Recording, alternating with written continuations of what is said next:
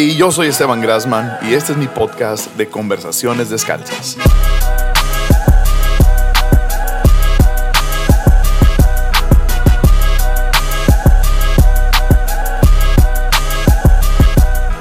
En donde en cada conversación tengo la oportunidad de hablar detrás de escenas con diferentes personas sobre la vida, teología, hobbies, música y liderazgo, con la intención de conocer cómo piensan y por qué piensan de esa manera.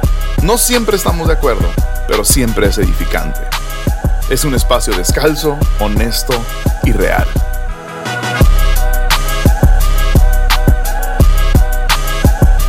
Hey, comunidad descalza, después de un sabático de cinco meses, estamos de regreso con la tercera temporada de Conversaciones Descalzas. Y el más emocionado en todo esto soy yo, sin duda. Estoy más emocionado que nunca en nuevamente abrir este espacio para conversar y para hacer comunidad con todos ustedes.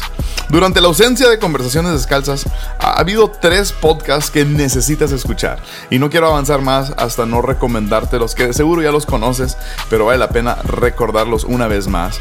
Y el primero ah, que quiero recomendarte es Haciendo Iglesia Podcast, el podcast de Robert Barriger, en donde Taylor Barriger, su hijo, lo entrevista y da perlas y perlas y perlas y joyas de sabiduría ah, de un hombre de más de 30 años de ministerio conversando y sacando oro puro. No, no dejes de escuchar ese podcast de Haciendo Iglesia y, y, anota, toma notas cada vez que escuches, te lo recomiendo. No, no, no, no es recomendable escuchar ese podcast en el carro. Yo me he encontrado teniendo que detenerme para tomar notas. También existe otro, otro podcast que se llama Liderazgo sin Censura por el buen Chris Méndez. Y Liderazgo sin Censura es una locura porque en 15 minutos a Chris te estalla la cabeza y agarras tanto práctico como inspiracional para desarrollar en tu liderazgo. En cualquier área que te encuentres en la vida, puedes aplicar lo que está enseñando Chris Méndez en Liderazgo sin Censura. Así que ve y escucha eso también. Y no puede faltar el buen Jesiah, el buen Jesse con Armadillo. Armadillo Jesse. Armadillo es un podcast semanal, tiene a es un formato semanal donde él, él platica y conversa y ah, es, es, creo que Jesse es el único que puede realmente hacer eso de una manera épica, hablar a un micrófono y, y, aún así conectarse con todos nosotros. Así que Armadillo es, es, es filosófico, es especial, es, es, un deleite para un Enneagrama 4 y es un gozo para todos los demás poder escucharlo. Así que te recomiendo, si no has escuchado estos podcasts que te acabo de mencionar, cierra esto y ve a escuchar eso en este momento, porque son oro, oro, oro, oro. Pero aquí en Conversaciones Calzas ya regresamos y um, estoy emocionado por lanzar esto. La intención es lanzar dos episodios al mes, en martes y uh, un martes sí, un martes no, seguir la conversación. Y también al mismo tiempo quiero seguir la conversación entre semana con toda la comunidad descalza, en redes sociales, en Instagram, en Twitter, etc. Um, estamos por ahí y esa es pues es la intención, ¿verdad? Queremos, no sé, una semana sí, una semana no, estar lanzando un episodio. vamos a, juntar, eh, no, no, va a haber dos segmentos, va a ser una sola cosa, pero posiblemente ah, un episodio tiene más el sentido de conversación descalza, del formato largo, y a lo mejor otros episodios son más cortos, como, como lo que llamamos pláticas por un tiempo, pero ahora todo va a estar promocionado como conversaciones descalzas. Así que ah, va a haber un poco de todo en esta temporada. También un par de sorpresas ah, emocionantes que vienen por delante también. Uh, gracias por todos los ánimos a cada persona que, me escribe con el ánimo para continuar este proyecto. Así que por, tu ánimo y por las ganas, seguiremos con esto. Y por favor, continúa compartiendo en redes sociales sobre lo que te gusta de conversaciones descalzas y lo que no te gusta también se vale. Yo creo que se vale. Y, un gran favor que me podrías hacer sería ir a iTunes y darle una calificación a este podcast. Um, eso nos ayuda mucho para dar a conocer más a este proyecto y que llegue a más lugares. Así que si puedes ir a iTunes y darle una calificación y si puedes escribir una pequeña nota referencia, te lo agradecería muchísimo. Muy bien, este primer episodio de la temporada 3 es, es una bomba. Es, es, ah, te va a fascinar. Tuve la, la, oportunidad de conversar por un par de horas con Andrés Speaker. Así que este, este, es un episodio de más de dos horas. Y, y no, no te miento, cada, cada segundo es importante y, necesario. Puedes escucharlo en etapas, pero es genial. Uh, platiqué con un, un, par de horas con el pastor Andrés Speaker. Uh, Andrés es, es pastor, es autor de canciones, es orador, uh, genio orador. Cada vez que comparte, explota la cabeza. Ese es, eso es, ese es Andrés. Es un papá, eh, un papá bello y un esposo ejemplar. Yo creo que su única falla es que considera que Michael Jordan es mejor que LeBron James. Y sí, en esta conversación tuvimos la oportunidad de discutir un poco sobre eso. Uh, y está, está genial. Entonces, así que, ¿qué, ¿qué mejor manera de empezar esta tercera temporada de Conversaciones Descalzas? Que platicando con Andrés Speaker en esta conversación profunda y llena de vida. Así que disfruta de esta conversación descalza con Andrés Speaker. Andrés Speaker. Me han demasiado tiempo ha pasado uh, para poder hacer esto. Gracias, gracias Pastor Andrés por estar acá. Te amo, eres mi héroe. Gracias por esta. Hay una regla nada más en conversaciones descalzas y es estar descalzos. Ok. Y afuera uh, zapatos. Afuera zapatos. Ya lo hicimos en, eh, en efecto. Ajá. Uh, pero. ¿Qué ahora va a ser conferencia más vida? Conferencia más vida. Me voy a dar conferencia más vida. Vayan todos. Mayo. Dos fechas en mayo. En Morelia y en Ciudad de México. Por cierto, antes de empezar, Dale, pues. yo quisiera eh, decirle a toda la gente que nos escucha que Esteban, eres único, eres extraordinario. Ay, ay, ay. Estoy bien orgulloso de ti. No, hombre. Lo que has eh, hecho en Tijuana, en San Diego, Mm. y tu ejemplo y tu amor por la iglesia y por la gente es de admirarse. Así que este, públicamente Te quiero decir Te amo. te amo, Yo que te estoy amo. orgulloso de ti y que eres realmente extraordinario. Yo creo que ya podemos terminar. ahí, la, ahí la terminamos entonces. No, esto ha, sido, ah, esto ha sido demasiado tiempo para hacerlo posible. Y qué bueno que lo estamos disfrutando ahora. Y quiero darte chance entrando. Que me des tres razones Ajá. de por qué Michael Jordan Ajá. es mejor que LeBron James. Ok. Pe- sin usar el argumento de que Michael tiene más campeonatos Ajá. que LeBron. Dame tres razones por qué LeBron James es mejor. Eh, digo, ¿por qué Michael Jordan es mejor? Tres razones. Número uno, Michael Jordan jugó con más fineza. Él tenía Ah, sí, un swag, swag. swag y fineza. Tú ves una entrada de Michael Jordan, un layup, eh, clavadas. Eh, había un estilo en él que francamente no he visto en ningún otro jugador de la NBA. Esa te la doy, esa te la doy. Era un arte verlo jugar. Es un Sí, arte, sí. literal. Entonces, eh, eh, no es lo mismo eh, ver, por ejemplo, a John Mayer tocar la guitarra Mm. que a un concertista que está en Bellas Artes aprendiéndose la misma rola como Yeah. robot. Entonces, LeBron James es el robot, Michael. Jordan es un arte. Entonces, por, por mí es. Número uno, bien, número bien, está bien. Esta la doy. Número dos, Te la doy. algunos argumentarían que es más por Phil Jackson, pero yo sí le doy crédito a Jordan, que pudo jugar con otros jugadores de muy alto nivel por muchos años. Entonces LeBron James eh, Me estás ha, tenido, ¿eh? Me estás ha tenido jugadores de alto nivel con los que no ha podido hacer mancuerna por muchos años. Salen chispados. Sí. O sea, eh, y eso a mí me dice, o, o todos a su alrededor han sido divas o él es el diva. ¿Ves? Entonces es otra para mí que Michael Jordan es mejor. Oh. Y la otra razón es que Michael Jordan es icónico, cambió el juego. Es como, hay poca gente, ¿sabes?, que cambia un deporte. Ya. Entonces sí. Mohamed Ali cambió el juego. Total. Eh, Tiger Woods cambió el juego. Eh, Michael Jordan cambió el juego. Tú, tú piensas básquetbol, piensas todavía en Michael Jordan. O sea, mi hijo que ni siquiera vio a Michael Jordan jugar, sabe quién es MJ. Michael Jordan. Ve los zapatos de Michael Jordan, cambió el juego. Entonces, eh, por esas tres razones, Michael Jordan hizo el juego global. sí. O sea, lo llevó internacional. Exacto. Lo sacó. Entonces, para mí, Michael all the way. All the way. Siempre. All right. Entonces no es tu edad nada más. No, no es mi edad. Es más, ahorita, por ejemplo, Stephen Curry me encanta.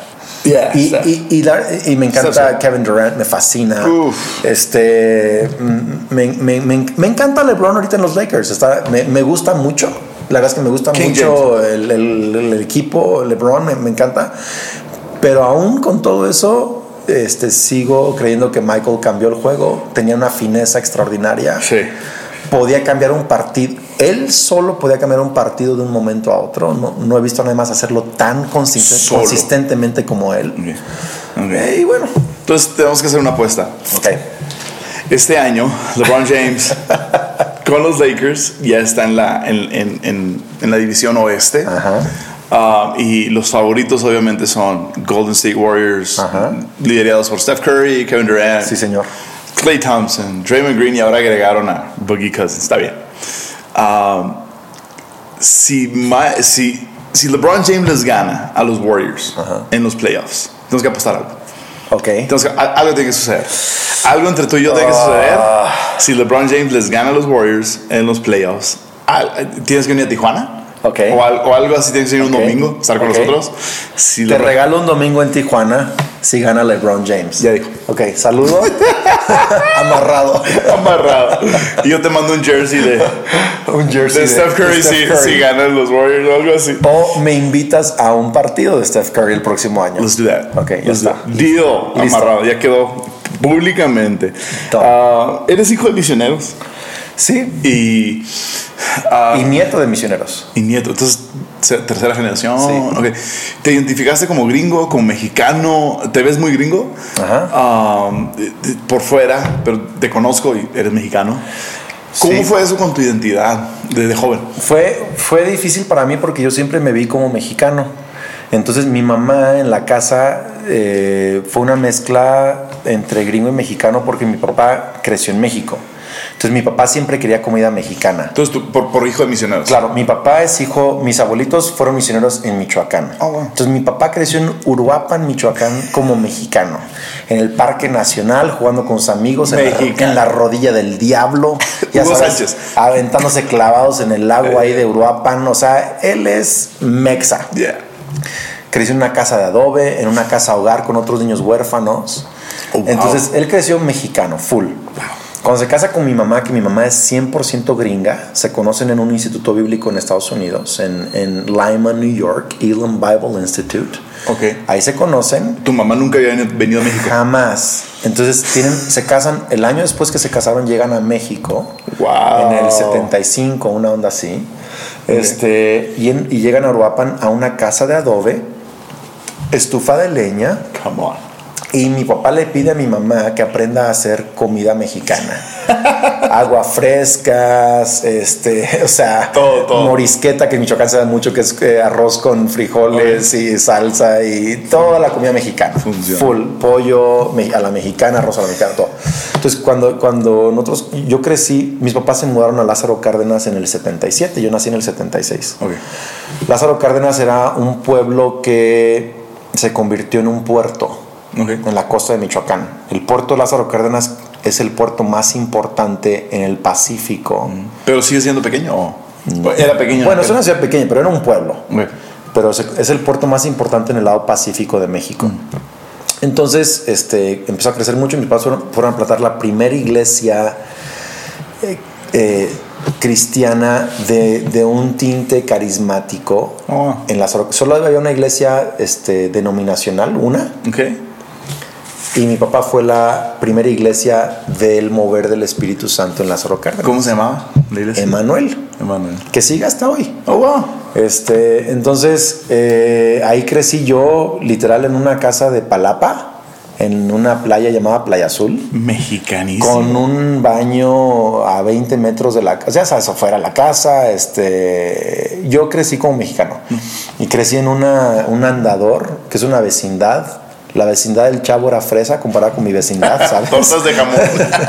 mi vecindad, yo corría en pañales en la vecindad de Chavo, este, sí. este, No sabía nada de esto, es jugaba la, re- o sea, yo crecí como me- mexicano, entonces tú me ves como gringo, hablo, hablo inglés por mi mamá, mi mamá me enseñó a estudiar, a leer inglés, a escribir inglés, En la casa hablaban inglés. ajá, pero, pero y ella hacía, ella hacía galletas gringas y Thanksgiving. horneaba pasteles gringos, Thanksgiving. Navidad, Ok. pero yo crecí en una, en una escuela mexicana fui a escuelas mexicanas, fui a escuelas públicas, a escuelas privadas, Wow. pero siempre mexicanas. No bili, o sea, no. Sí, o sea, me enseñaban inglés en algunas de las, de las escuelas, claro. Pero Y, enfo- y solo fui a escuela privada porque mi abuelito, papá de mi mamá, nos ayudaba a pagar la colegiatura, ¿sabes? Porque mis papás eran bien pobres, misionero. misioneros pobres. Entonces, este, yo nunca supe que era pobre, me explico, pero porque siempre un- nos enseñaron pues a disfrutar la vida. Claro. Pero yo crecí full, yo soy mexicano, es más, entonces mi identidad se conflictó mucho porque me empezaron a decir ya de chavo, güero, gringo, Gabacho. gabacho, y yo, y yo me enojaba mucho. Yo soy mexicano. Yo soy mexicano y tengo mi, mi acta de nacimiento mexicana. O sea, yo, yo quería, me explico, pero no, pues este, me parezco gringo, pero sí soy mexicano. Pienso en mexicano, Sueño en mexicano, este, todo eso. Entonces tú empezaste a leer la Biblia en español. ¿o- Exacto. Ok. Entonces, ahora, ahora como estudié mi instituto bíblico en, en el mismo lugar que mis papás estudiaron, que fue en inglés, aprendí a leer la Biblia en inglés, aprendí a estudiar en inglés, aprendí a, este, a, a- pues, aprender diferentes cosas en inglés, ¿no? Pero, pero soy mexicano. ¿Estuviste involucrado en, en- en esa primera iglesia, Manuel, ah, en No, pues bueno, yo tocaba. Pastorito. ¿Ubicas lo que es un güiro? Un güiro es un instrumento que parece un pescado con ondulaciones de madera. Arranca, arranca. Y le haces raca, Ya, ya, ya, ¿cómo no? Sí, yo sí. tocaba el la- ese era mi ministerio en la iglesia. Ese es el, este- el equivalente a poner los acetatos, ¿no? Entonces, este, y. Y, esa era mi- y luego nos mudamos a Morelia en el 84 y mis papás plantaron la iglesia en la sala de nuestra casa. Entonces de- dejaron la iglesia en, en Lázaro, la encargaron a alguien, sintieron moverse a, a Morelia. y empezaron ahora sí vida abundante, ¿no? Se llamaba Vida Abundante, sí. Y era una iglesia con el propósito triple de, de ser una iglesia creciente, eh, con algo fresco. Segundo, preparar misioneros para España. Wow. Y tercero, poner un colegio este, cristiano para educar futuras generaciones. Wow. Ok. Ajá. Y la, la, la- creo que sal- salió de ahí la misión Ibero, Ibero, Euro, Euro. Vea. Vea. Visión Euroáfrica. Salió de ahí, ¿no? Ajá. Oscar y Lupita Camas. Ellos fueron los primeros misioneros mexicanos al norte de África en, en un grupo llamado Saharauis. Fue nuestra iglesia. Wow. Entonces nuestra iglesia pasó de ser una iglesia misión que, re- que, que empezó como, un- como un proyecto misionero, ahora nosotros enviamos misioneros. Wow. Entonces ahora este, Vida Abundante, que ahora es más vida, es una iglesia 100% mexicana que ahora envía misioneros al norte de África, a España, a China, a- Wow. a, Siria. Hemos tenido Wow. misioneros en el Jordán. Ajá. Y, y en, en, en Vida Abundante, ya cuando estaban en, en Morelia, ¿cuál fue tu primer trabajo dentro de la iglesia? Bueno, yo, tu yo, primer involucramiento. yo de adolescente servía en la alabanza, como todo buen hijo de pastor tocaba la batería. este, Porque nadie más la toca. Exacto, fui, fui albañil en la construcción de la iglesia, literal albañil a los dos, sí, a los dos años. O sea, hay cimientos que todavía están ahí. Por supuesto, yo me yo puse mezcla, mezcla Que todavía está. Todavía está. Puse tabiques, tabicones, pintura, A este varilla. Yo fui albañil de esa iglesia este todos los veranos de mi vida de joven. y, luego, y luego y luego ya que Wow. me gradué del Instituto Bíblico, mi primer trabajo fue este pastor de jóvenes Ok.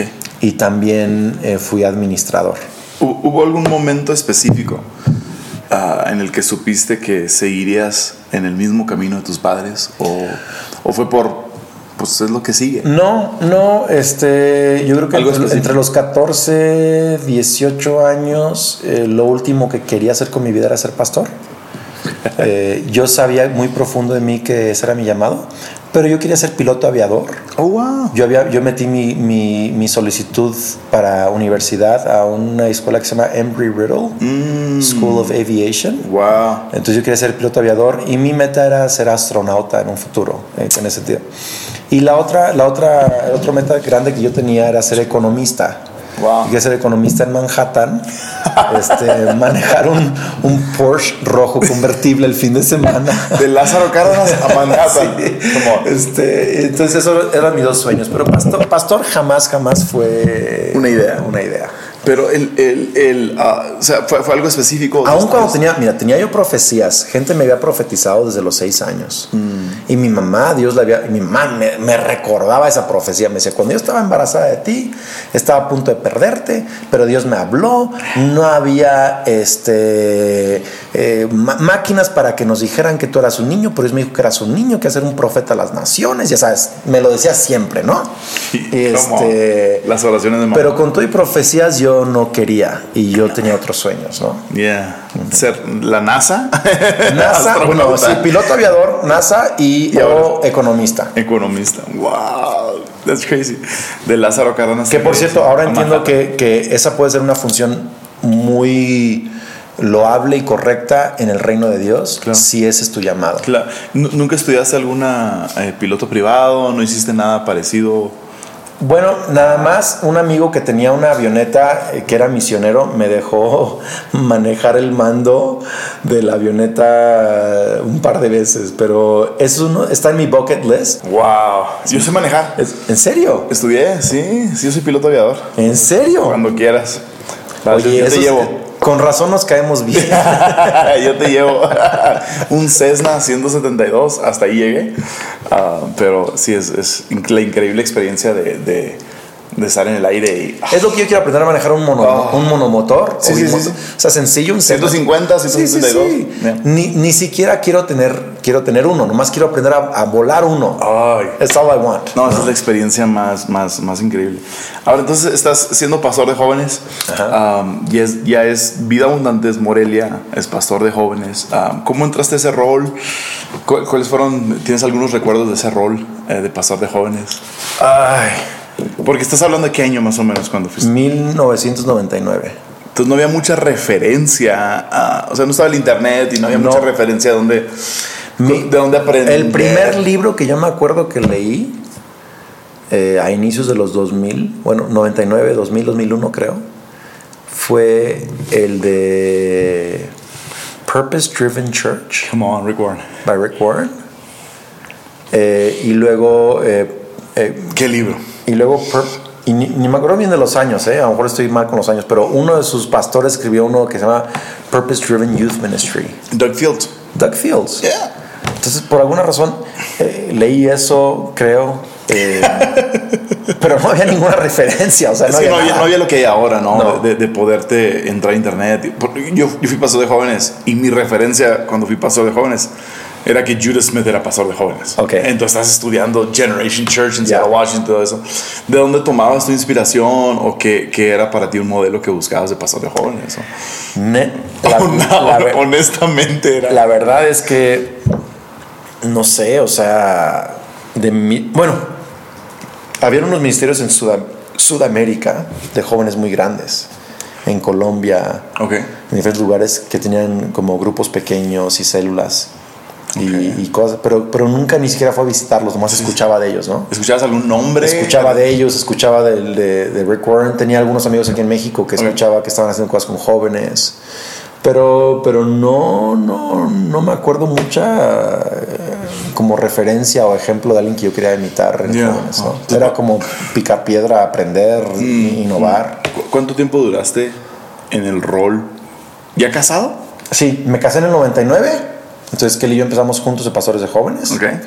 Y, ¿A qué- por, a qué edad te y por seis años, me casé a los 22 años. ¿Recomiendas casarte joven? Eh, mi respuesta tipo Jesiah Hansen depende. Ah, ok. No sé, porque, hay, porque depende de tu madurez. Quizá, quizá es bueno que te cases joven, quizá no.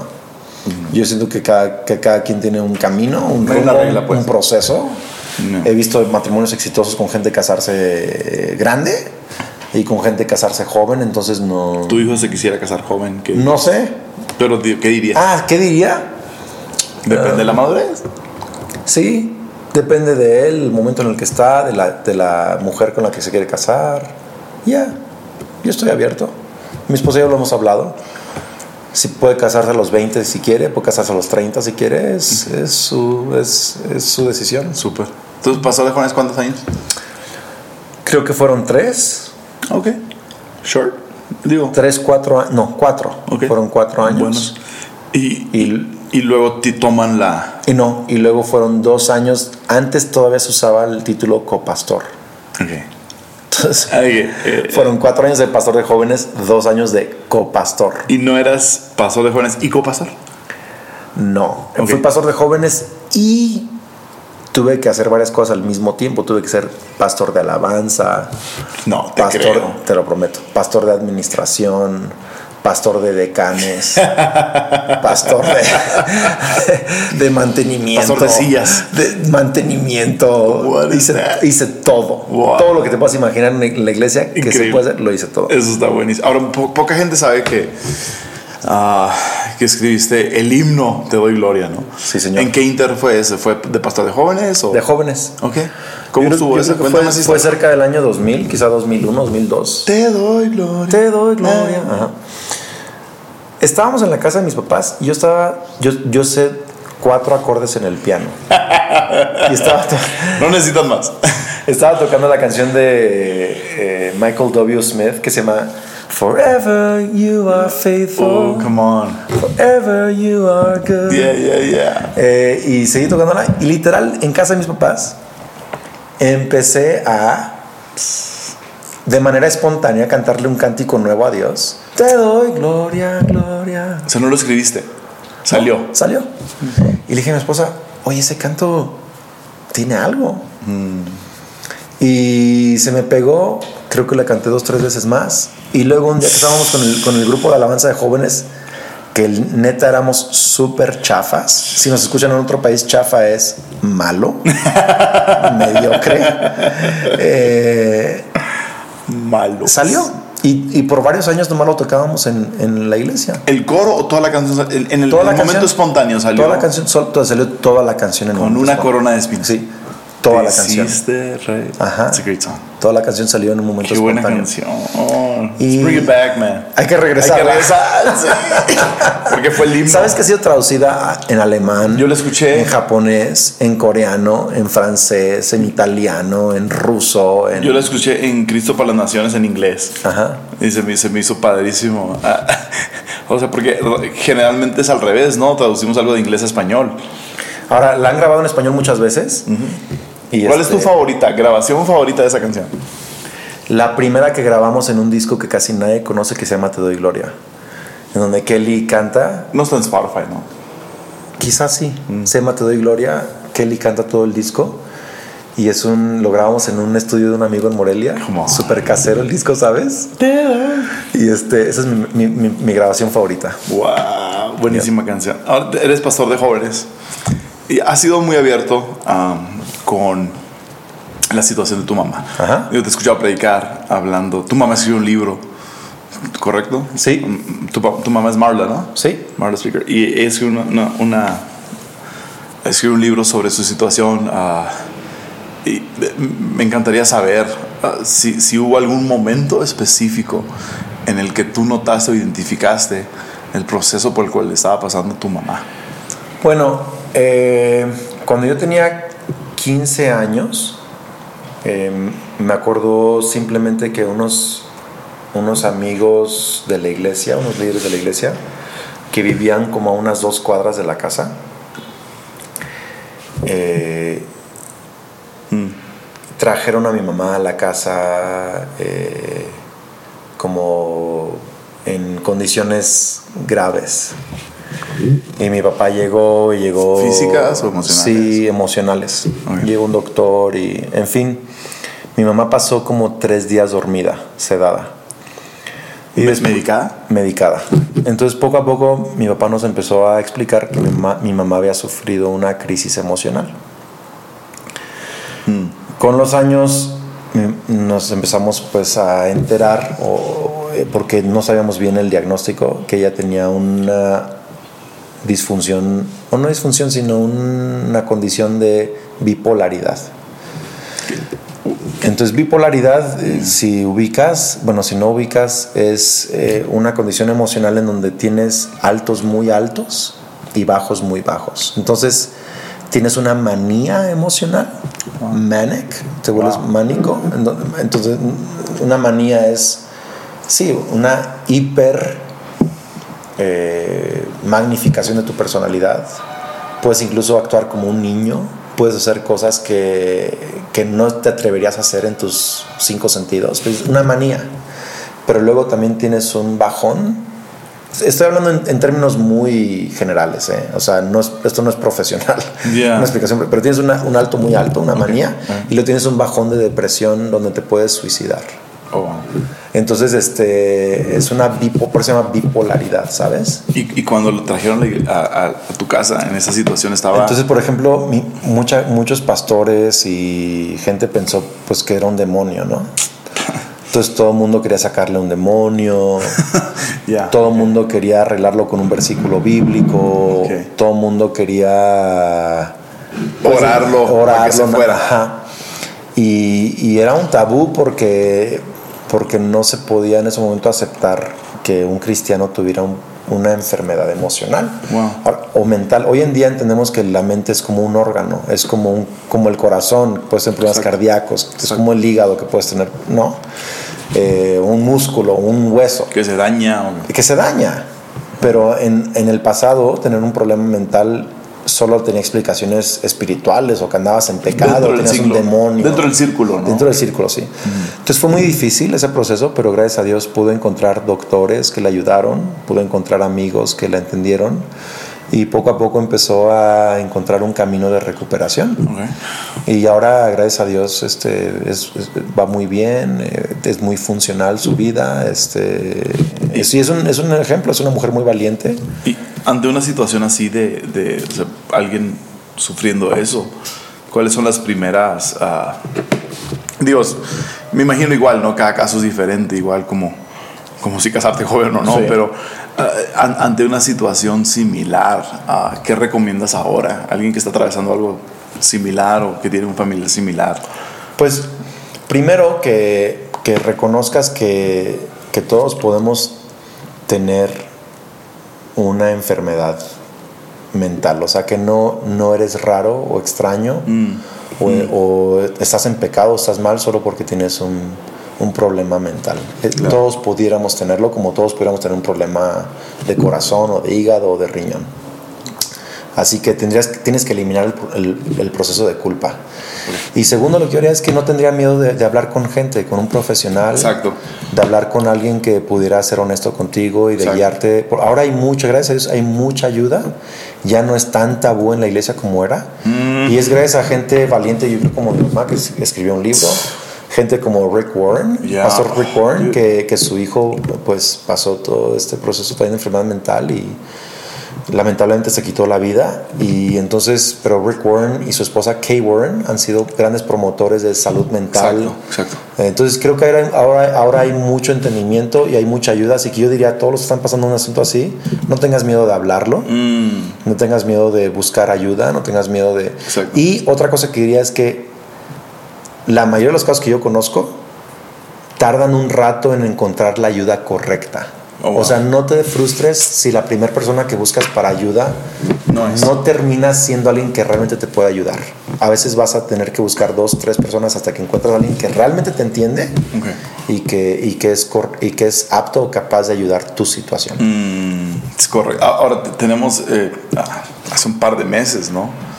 Cerca de... Ah, cerca de Tijuana, en, California, en, Chino, California, este, este joven que se, se quitó la vida, pastor. Un pastor joven, sí. Sí, um, y es un chavo de 30 años, Ajá. con la vida que, no sé, todos quisieran, una iglesia exitosa, matrimonio, tres hijos. Sí, una familia hermosa. Que, o sea, de eso uno se queda con una incógnita y se queda con una interrogación, ¿no? Y digo, sin, sin, sin ver el aspecto médico, que ya, ya, ya, dice mucha referencia a eso, pero ¿qué, qué sucede en esa mente o qué, qué, cuál debería ser nuestro acercamiento, o nuestra postura, nuestra idea? O sea, se quitó la vida. Este Te voy a decir cuál es mi postura eh, ante eso. Número uno, yo no puedo juzgarlo a él porque yo no sé cuál era su enfermedad mental, cuál eran sus luchas, sus emociones. Solo Dios sabe. Eh, entonces yo no, yo no entro en debate si está en el cielo o no está en el cielo. Dios sabe eso. Okay. Yo siempre trato de creer lo mejor. Eh, creo que fue la enfermedad, no fue él. No fue. Eh, creo que Hmm. lo más probable es que esté en el cielo con Jesús. Yeah. Creo que no podemos entender el trastorno mental como para hacer un juicio. Entonces yo no hago juicios, Exacto. primero. Segundo, yo, yo trato de, de ponerme en sus zapatos y decir, ¿me podría pasar a mí? Wow. Y tercero, lo que trato de hacer es, ¿qué puedo aprender yo para no verme en esa situación? Entonces, lo que yo puedo aprender es desarrollar amigos sanos, Claro. eh, una cultura de vida sana, amistades sanas, ser honesto conmigo mismo, este, ser honesto con la gente cercana a mí, para, para no llegar a ese punto. ¿no? Yeah. Entonces, es lo que yo trato, así lo evalúo yo, ¿no? Entonces, vi- vi- viviste eso con muy de cerca, pues, con tu mamá. Ajá. Ah, eso llevó a una transición ah, en la iglesia. Y Yo estoy viendo muchas cosas, pues yo te he seguido de años. te he seguido de años. Es un stalker, yeah. Entonces te he seguido de años y he tenido el gusto de conocerte de cerca ya de algunos años para acá.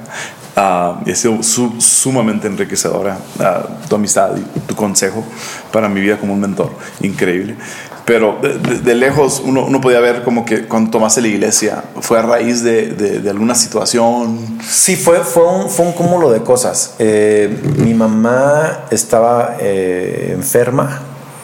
Y no, no enferma mal, sino que sí le había limitado ya su participación. Y mi papá también estaba experimentando problemas de salud personal. Oh, ok. Eh, pero de salud, ¿no? No tanto salud mental, sino... Normal, salud, física. salud física, salud física. Y al mismo tiempo había un, un sentir en el corazón de mi papá que, que ya su tiempo como pastor principal había acabado. ¿Qué edad tenía tu papá? Mi papá tenía um, 51 años, 50, joven.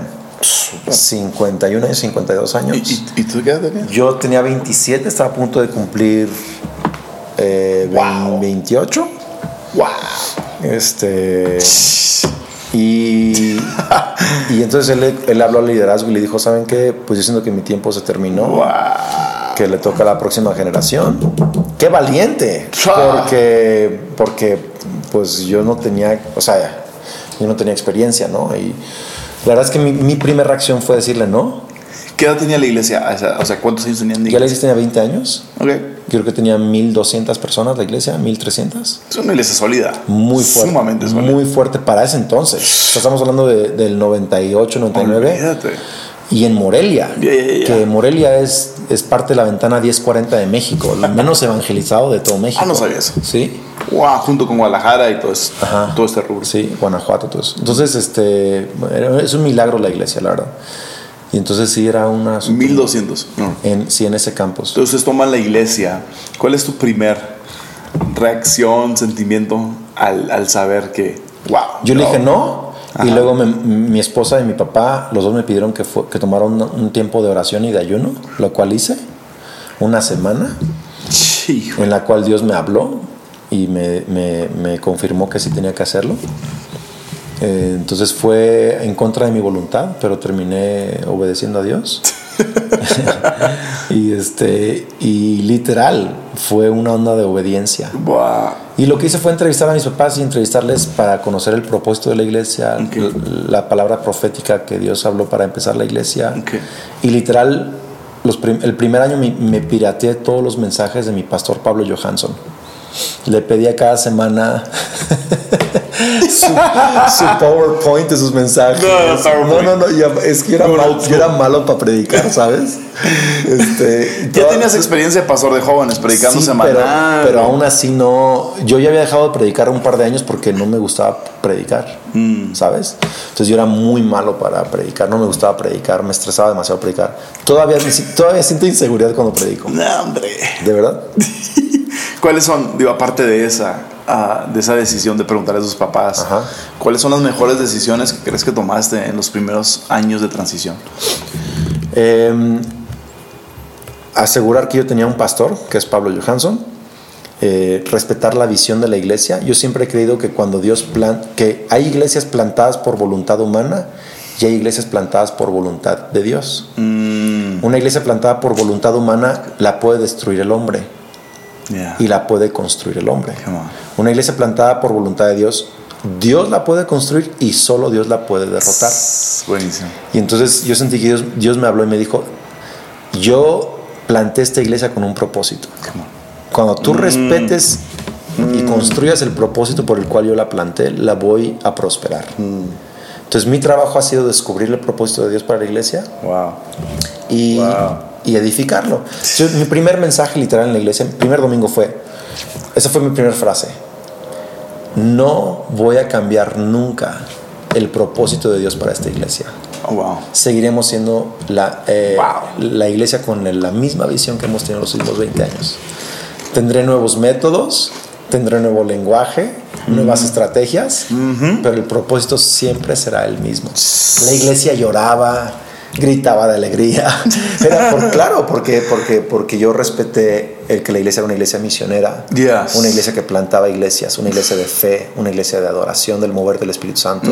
Siempre he respetado eso. Sí, Eso está increíble. Ahora, he escuchado dos, dos, dos de esos ah, como leyendas urbanas Ajá. de ese tiempo de tu transición. La he escuchado por fuera. Una, una es um, que tuviste una plática con tu esposa, con Kelly, Ajá. y que le dijiste, um, vamos a decirle a la iglesia que vamos a cometer errores. Ajá. que vamos a creo que te escuché a ti una predica decir eso Ah, que vamos a cometer errores y que nos tengan paciencia o cómo, Ya. cómo estuvo eso esa fue una leyenda Fue urbana bien- eso fue increíble. Eso incluso fue lo más liberador. Que, que- ok, entonces un miércoles, yo creo que a los seis meses de estar, de estar liderando la iglesia, un miércoles estoy predicando, teníamos re- reunión los miércoles. Y a media predica me quedo en blanco. Se me va todo el es el rollo. peor sentimiento Y empiezo a llorar. no Empiezo a llorar. ante la gente que está ahí y caigo de rodillas en el púlpito con cientos de gentes. Y les digo, oren por mí que no sé qué hacer. Y, o sea, todo lo que no deberías hacer sí no vas en contra de todas las reglas fue lo que hice.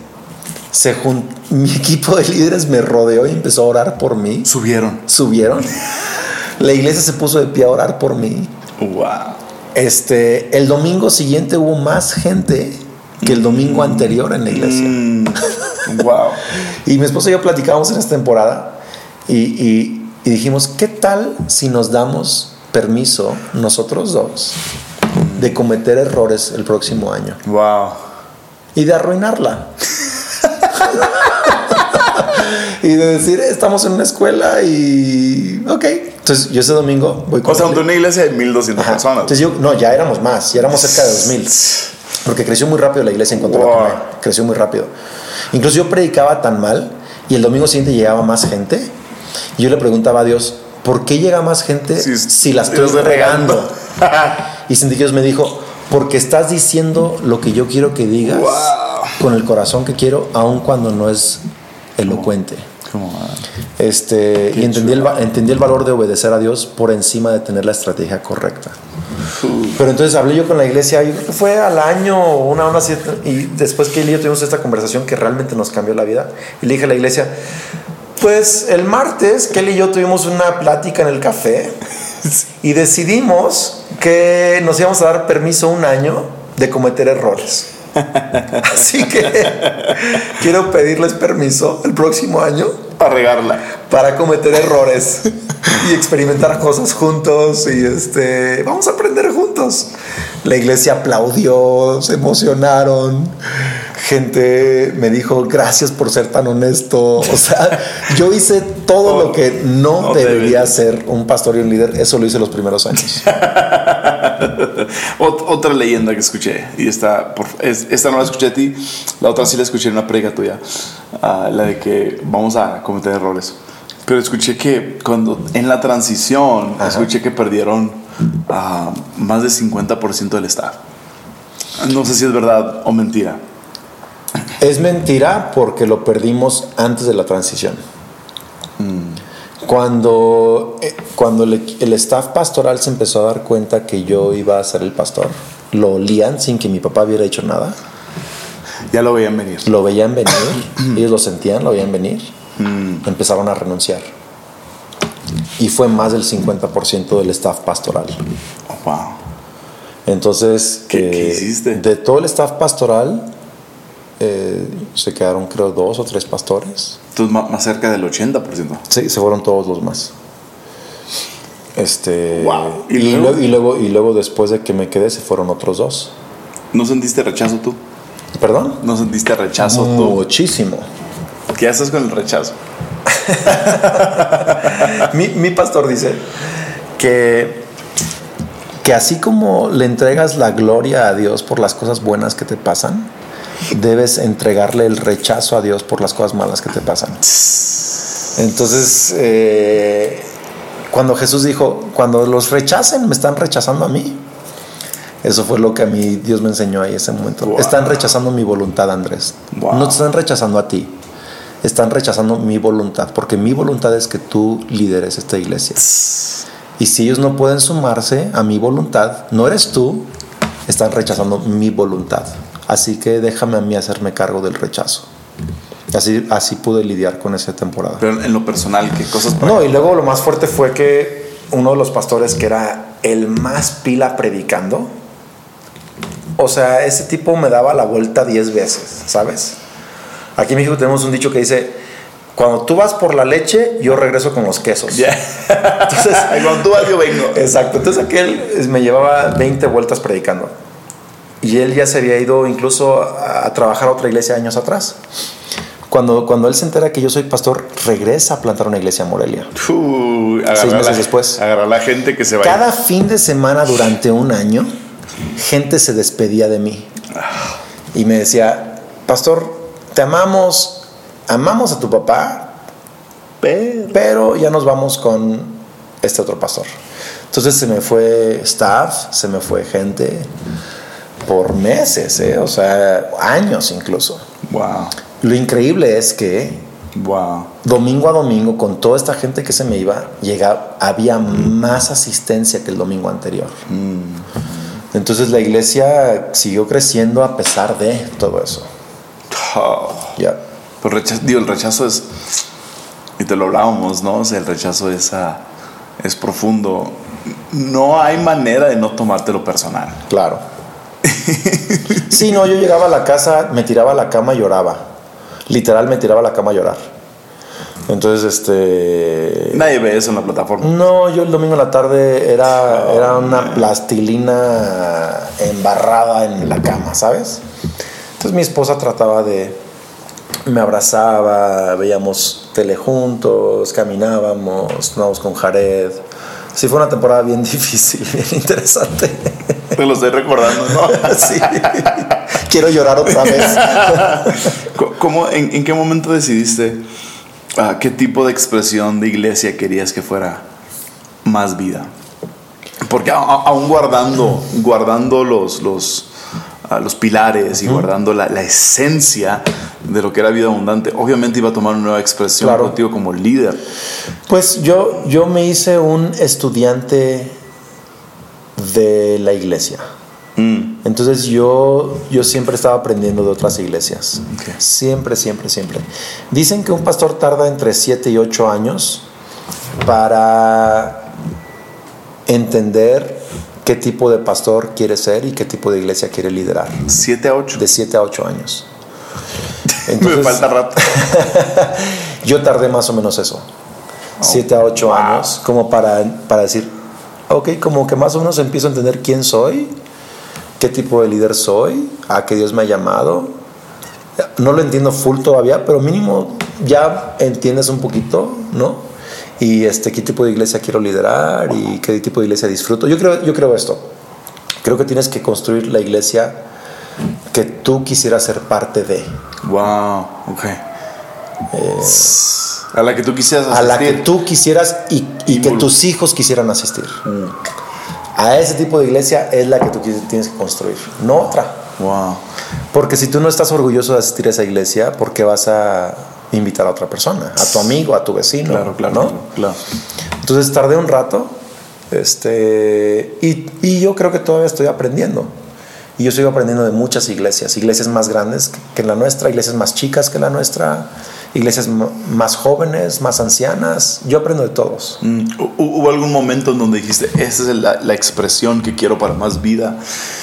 ¿O, ¿O fuiste descubriendo? Yo, yo siento que es algo que, bueno, yo creo que nuestro, nuestro Dios es un Dios siempre joven, aunque es el anciano de días. Y casi Dios nunca repite el mismo milagro de la misma manera dos veces. Oh, wow. Entonces yo creo que eh, uno tiene que constantemente mantenerse fresco. Mm. Y este, entonces tienes que tener sistemas, claro, tienes que tener bases, tienes que tener estructuras, pero tienes que estarte reinventando, tienes que estarte eh, aprendiendo, creciendo, siendo fresco. Ahorita estoy, literal, estoy en un proceso de aprender varias cosas, de aprender a expresarme de manera más natural, de enseñarle a mi equipo a ser más natural en la plataforma, tener un lenguaje más natural. Eh, estamos reaprendiendo cosas. Entonces, yo no, yo no creo que nunca se llegue al momento donde dices, así es y así somos. Y yo creo que hay que ser fieles a Cristo, hay que ser fieles a, expresar a Cristo en, en, la cultura en la que estás, en la temporada en la que estás y, y, reinventarte, ¿no? Sí. Jamás cambiar la palabra, jamás cambiar el propósito, jamás, jamás cambiar el evangelio. Pero incluso recientemente estoy aprendiendo todo lo que es la expresión del evangelio y explicar el evangelio. Tan básico. Este, sí, tan básico. Eh, entonces. Eh, Sumamente básico. Estoy súper emocionado porque siento que estoy aprendiendo cosas nuevas. ¡Wow! Y, cuando inicia en efecto, que es el 2011, 2010. 2011. 2011. ¿Qué, ¿Qué, fue lo que... ¿Por qué? ¿Por qué iniciar algo como efecto, que es, una, es un evento, ahora Conferencia Más Vida, que es un evento para la iglesia local? O sea, ¿qué, fue el detonante? ¿Qué fue la experiencia? Kelly, Kelly y yo fuimos, nos invitó Marco Barrientos a acompañarlo a un congreso en Hilson, en Australia. Y fuimos tan impactados por una cultura sana, por pastores tan apasionados por Jesús y por la iglesia. Y veníamos en el avión de regreso, que es un, que es un viaje larguísimo, en el 2010. Y los dos veníamos llorando. ¿En 2010 fuiste a...? Sí, 2010. ¿Conferencia Hilson? Ajá, Hilson en oh, Sydney. Y Kelly y yo veníamos de regreso llorando los dos. Y, y, diciéndonos, ¿por qué no hay esto en México? Mm, ¿Por qué no hay la...? ¿Por qué no vemos esta camaradería entre los pastores? esta expresión sana, esta cultura fresca, esta pasión por Jesús pero natural, ¿sabes? Y, de, ahí digo, estamos hablando de 2011, un momento, estás en un momento de, avance, de influencia, éxito, nuevas puertas, ah, como que nuevos ambientes y avances, nuevas puertas, todo, todo eso te está sucediendo y yo escucho Ah, de lejos el soccer, ah, que tienes, te tomas una temporada de, de descanso, un, sabático, por así decirlo, ¿no? Eh, me encantaría saber, digo, si, si, fueras tan abierto claro. para hablarnos de, de qué, qué, dio puerta, porque estás, estás en un momento de éxito. Creo que fue hace cuatro años, cuatro o cinco años. Estás hablando 2013, 2012. Sí, 2000, no, 2014 creo, fue 2015, una cosa así. Ok, entonces. 2014. Pues, estabas en un momento de nueva influencia. Sí. Nacional. Mucho. Latinoamérica, sí, todo. Se me empezaron a abrir puertas en otros países. Ya estabas predicando en, Colombia, Argentina, diferentes Perú, diferentes lugares. ¿Qué, ¿Qué, pasa? Porque estás en. Nadie piensa que cuando estás en la cima vas a atravesar un momento que te, que te requiera. Uh, bueno, deja pausa algo. No, no, creo que estaba en la cima y que he llegado a la cima. Creo lo que muchos pero, claro, pues. pero creo que ante el mundo o ante incluso el mundo cristiano estaba alcanzando cierto nivel de éxito que, todos quisieran, que muchos quisieran, ¿no? Pero yo nunca lo vi, una nunca lo vi así. Honestamente nunca lo vi así. Eh, pero yo creo que puedes estar teniendo éxito por fuera y sentirte que estás perdiendo por dentro. Y yo estaba en ese momento. Eh, yo empecé a vivir una crisis de mediana edad, que usualmente sucede a los 40. La empecé a vivir a los 36 años. 37, eh, sí, 37, creo que fue. la- entonces, di- después me voy enterando que esa crisis la puedes vivir poquito antes, durante o poquito después de los 40 años. Eh, y yo la empecé a vivir tipo 37 años. Me empecé a. eh, me- me empecé a poner muy ansioso. Tuve algunos ataques de pánico. ¿Cómo es un ataque de pánico? Digo, en tu contexto. Por ejemplo, a mí me pasaron do- dos cosas. Una, mi hija Sofía, de, tenía yo creo que no sé, dos, tres años, rompió una vela. Que Una los niños rompen velas. Rompen cosas. Me subí a mi cuarto a llorar y yo decía, ¿cómo es posible que se rompa una vela en mi casa? No soy buen papá, soy un- la vida no vale nada porque se rompió una... Yo, yo estaba deshecho porque una vela se rompió. No podía superar emocionalmente que mi hija haya roto una vela. La segunda vez que me pasó es que estaba, mane- estaba manejando de, la iglesia a la casa. O sea, un tramo La que siempre manejo. la Todos los ruta de días. toda la vida. Todos los días. Y empecé a manejar a... Yo manejo rápido. pero empecé a manejar a, a como 20 kilómetros por hora. Asustado porque sentí que me, el carro se me iba a ir a la barranca. No. Entonces manejé lento, tardé media hora, 40 minutos en llegar a la casa, asustado. Y estaba tan, tan frustrado llorando que me subí a mi, a mi cama a dormir a llorar. Este, porque ni siquiera pude manejarme de regreso a casa. Entonces, Sí. eso me despertó, me explicó, me despertó y, y, pues tuve pláticas muy serias con mi esposa, con mi pastor, con mi equipo de trabajo, los cercanos. Les expresé lo que estaba pasando, eh, no lo traté de ocultar. Y, y entonces me tomé un medio sabático. Y ese medio sabático significó que no iba a la oficina, no vi un reporte administrativo por 7, 8 meses, no estuve en juntas de trabajo por 7, 8 meses, solo me presentaba a predicar. Me dieron todo un mes de, de descanso, fui a algunas citas de consejería. El pastor. Este, ¿eh? El pastor. Sí, el pastor. Eh, empecé una rutina de ejercicio muy estricta. Hacía una a dos horas de ejercicio todos los días. Este, le, le empecé a leer mucho, a desarrollar otras áreas de mi vida. Eh, y, y recuperé mi, mi fuerza emocional. Gracias a Dios la recuperé. Este, yo estaba abierto a tener que ir a ayuda profesional, terapéutica, medicamento. No llegó a eso. Eh, pude recuperarlo en estudio, en oración, en consejería, en ejercicio, en descanso. Lo pude recuperar y pude desarrollar una vida más sustentable o sostenible. ¿Qué, qué ha cambiado en ti? Ritmos, he aprendido temporadas, he aprendido ritmos, he aprendido ritmos de familia, ritmos de trabajo. Eh, tuve que reinventar mi liderazgo. Eh, yo antes mi- micromanejaba todo. Entonces ahora ya no micromanejo nada. Me he convertido más en un padre espiritual, en un mentor, en un líder. Eh, antes era un manager, un administrador. Ya, ya. Entonces me, me reinventé. Me reinventé y no porque quisiera, sino porque, porque tuve que hacerlo. Wow. Dios, Dios me obligó, yo creo. ¿Cu- ¿Cuáles son las primeras señales en alguien que, que está cerca de eso? Ah, No sé. los primeros indicativos que tú puedes ver. O sea, tú dices que, que, que, que- perdías el, el- el- no el gozo, pero sí perdías el, el- el anhelo de ver esas cosas, de, de- de ver los reportes, pero si pudiera ver algunas señales. te voy a decir mis señales, porque yo creo que cada quien tiene diferentes señales.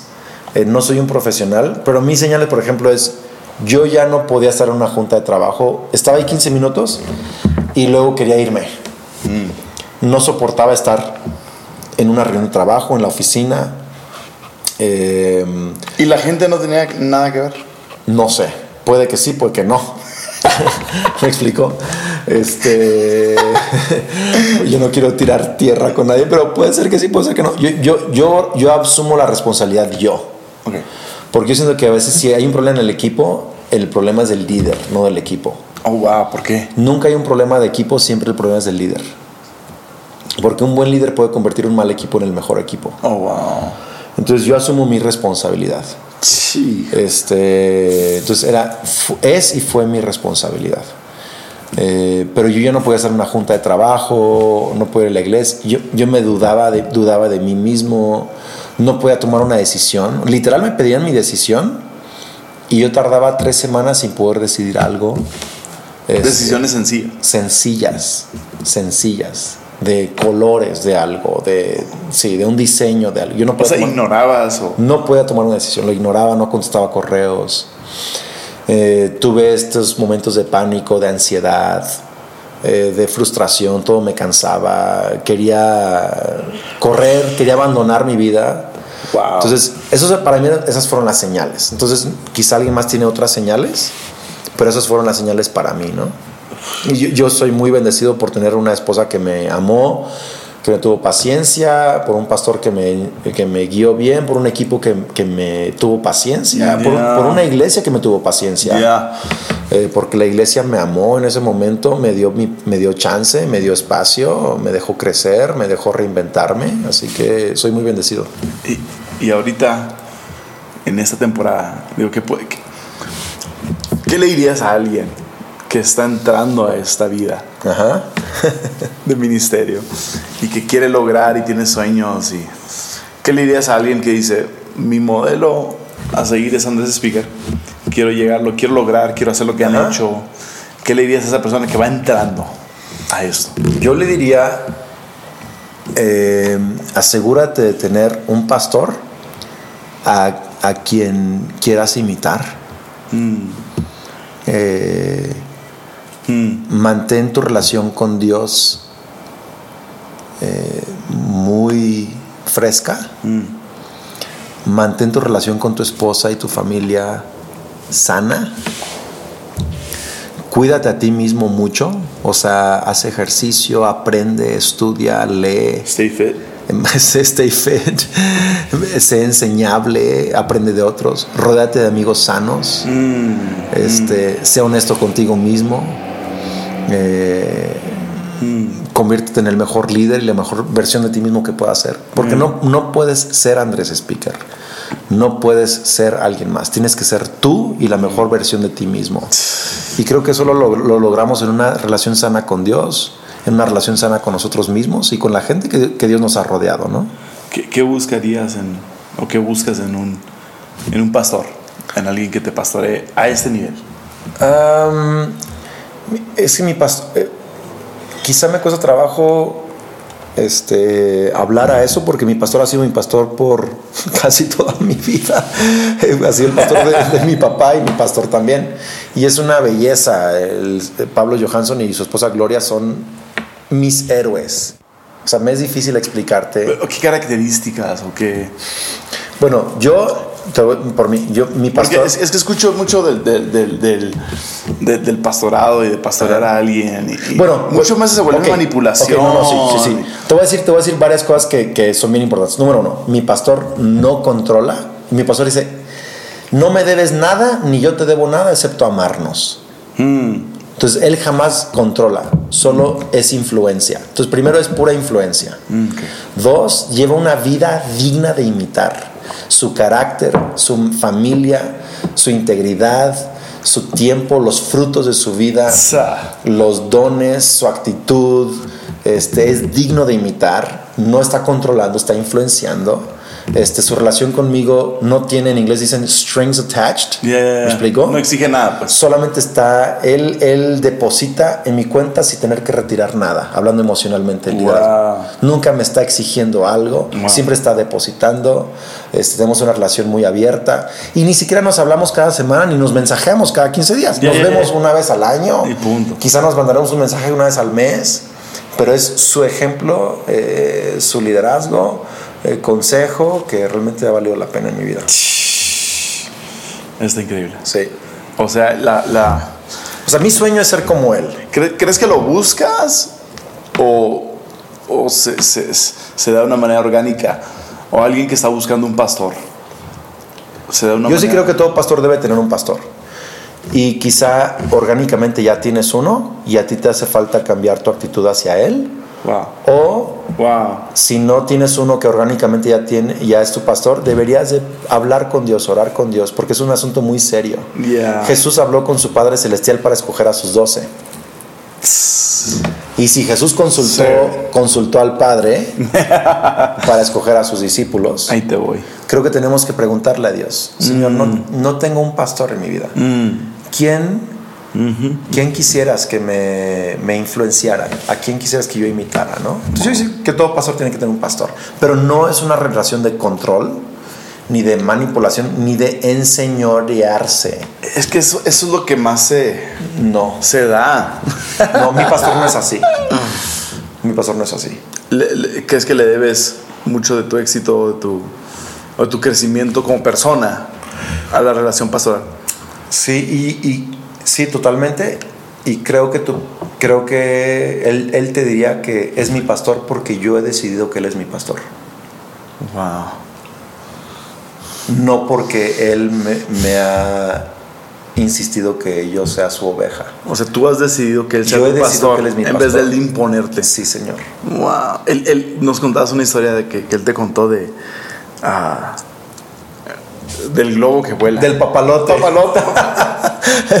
Jesse incluso lo mencionó en su podcast, ¿viste? Cambió mi vida. Sí, que un papalote eh, eh, quería, decía, si tan solo pudiera soltarme de este hilo que me detiene, El papalote. volaría tan lejos y tan alto y llegaría al sol. Entonces el papalote jalaba y jalaba ese hilo y jalaba ese hilo y por fin jaló y se rompió el hilo y subió y subió y subió y después de unos minutos empezó a bajar y llegó y chocó contra el suelo. Wow. Porque el papalote no sabía que el mismo hilo que lo mantenía con un límite hacia abajo es el mismo hilo que lo mantenía arriba en el cielo. Entonces ese, esa es- Leyenda. Sí. Esa historia es legendaria. Wow. ¿Cuál, cuál crees que ha sido um, tu error favorito o, o la error, el error que más enseñanza te ha dejado a ti? Oh, wow. O sea, tu error favorito, el de que tú he cometido ese error, pero me produjo ese- a- algo me decías anteriormente de que no me arrepiento de esta situación porque todo aprendo. Ah, y creo que eso es oro, ¿no? Ah, que no te arrepientes de, de- de decisiones o de, o de situaciones porque todo te ha producido una enseñanza. Pero ¿cuál ha sido, en tu experiencia, a lo largo de los años, cuál ha sido el, tu error favorito, el que más enseñanza te ha dejado? Lamentablemente ha sido un error que cometí varias veces hasta que me di cuenta que era un error. Y es que yo empezaba a hacer algo sin investigar, estudiar y planear suficiente. Entonces eh, Sí. construí un edificio sin visitar suficientes edificios. Ya. ¿Me explico? Sí, sí, sí. Yo hubiera construido mejor nuestro edificio en Morelia si hubiera visitado más edificios. Eh, tomé decisiones de cambios de sistemas sin haber estudiado más, Wow. sin haber planeado mejor, sin haber incluido a otras voces. Entonces, ese fue el error que más me ha enseñado y lo cometí varias veces durante varios años. Ok. Eh, ahora estoy en un, en un momento en mi vida en donde cuando voy a hacer algo involucro gente más experta, eh, me preparo más en el tema, eh, involucro a gente que sabe mucho más que yo del asunto. ¿Pides más consejo? o- Y, o- Sí, y investigo más y, juntos diseñamos algo que- que tiene más probabilidades de éxito, ¿no? Entonces creo que ese es el- mi, mi error favorito, por decirlo así, porque sí es lo que más me ha enseñado. Lo que más te. ¿Qué, qué pasos tomaste am, para llevar a más vida? a- ahora ser una iglesia de influencia internacional y, y no ser la. En inglés ex- existe el término, ¿no? Del, del- hablan del negocio o de, o, de, o de la expresión mom and pop shop, ¿no? En donde es una. Mom and pop. Mom and Pop, en donde es nada más una, pues sí, aquí la, la, la organización local que aquí puede Ajá. subsistir, Ajá. pero ¿qué, qué pasos o qué, qué, qué- qué cambios hiciste para ahora llevar a más vida a ser una influencia internacional y no solamente local? No sé, creo que parte Dios así lo quiso. Mm. eh, por un lado. Por otro lado, eh, Dios me ha enseñado u, u obligado a confiar en otra gente Mm. a un nivel que quizá por instinto no lo hubiera hecho. Entonces he confiado en líderes a un nivel que yo no me esperaba poderlo hacer. O sea, gen- por ejemplo... ¿No te ha salido contraproducente confiar demasiado?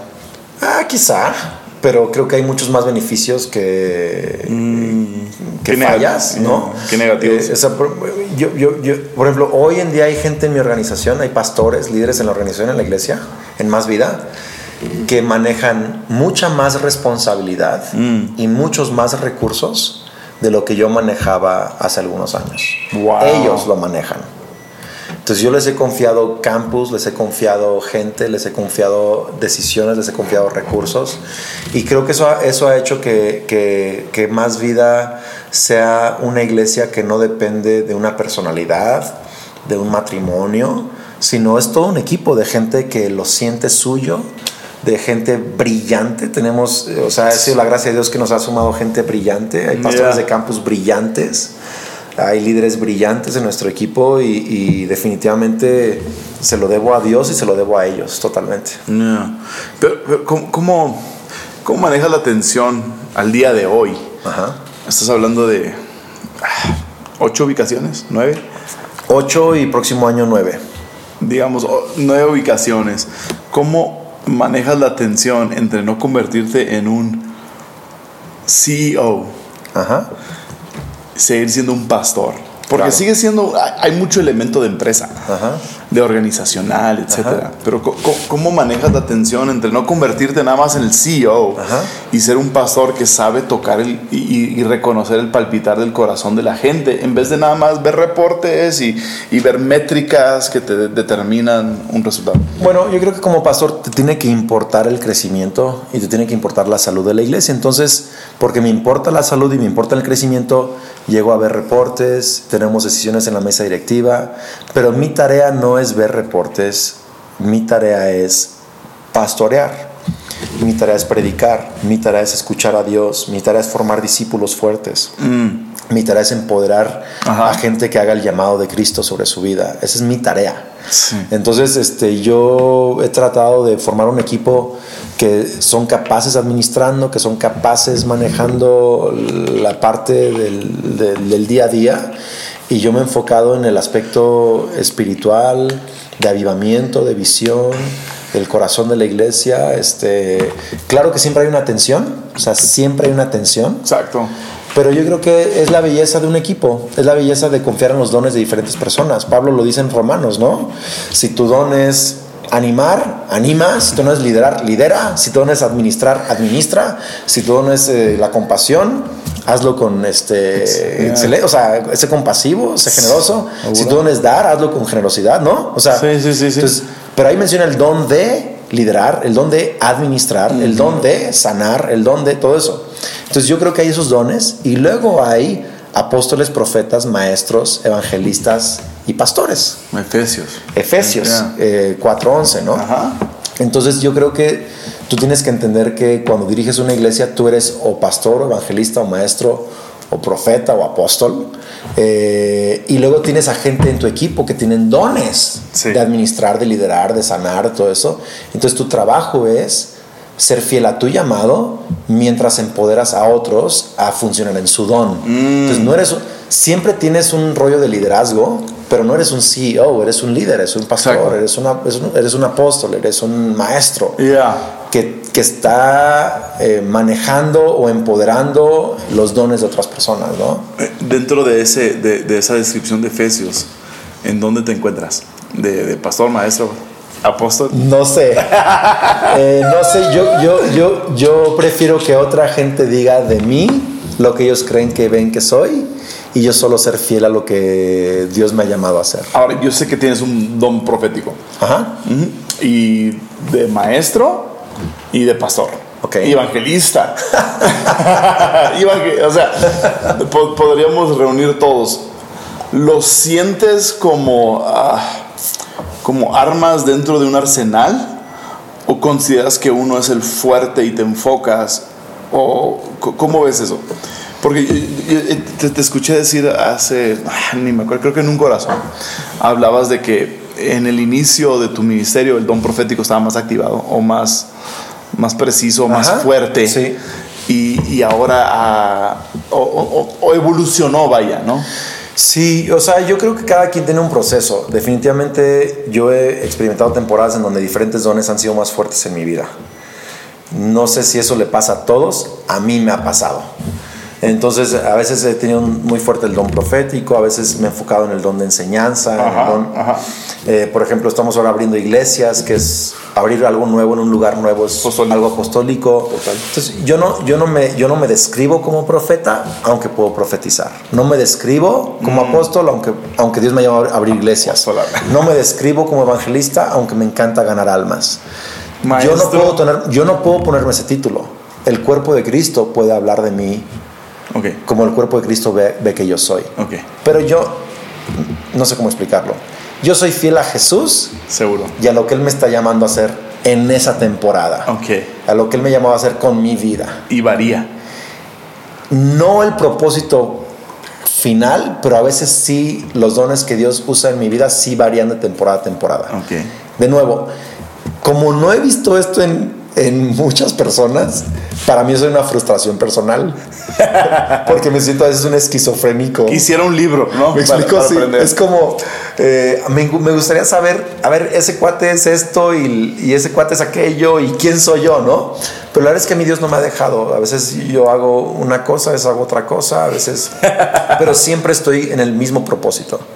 Siempre soy, soy, soy, el, soy, el, soy pastor de una iglesia, esposo de una mujer, eh, siervo de una nación, eh, seguidor de Jesús. Es una cosa. Pero a veces, a veces eso me tiene haciendo o funcionando en diferentes dones, ¿no? ¿Por, ¿por qué elegiste hacer videocampus? Y no dejar que predicaran. en, cada ubicación que tienen. Porque sí predican. Lo que pasa es que tenemos... tenemos ¿Cuál, es el porcentaje? Tenemos como 70% video, 30% predicación eh, en vivo. En vivo. Y, y no me gusta usar la palabra en vivo porque el video también es en vivo está sucediendo en el momento. Entonces yo no digo en vivo, es, es, es video eh, o predicación por alguien del equipo. Okay. Entonces, o yo predico en video o alguien del equipo predica eh, en persona. En persona. Entonces, 30% eh, predicará el equipo o algún pastor invitado o algún equipo y 70% yo en video. ¿Por qué? ¿Por qué? Porque así lo creímos que Dios nos estaba hablando en ese momento.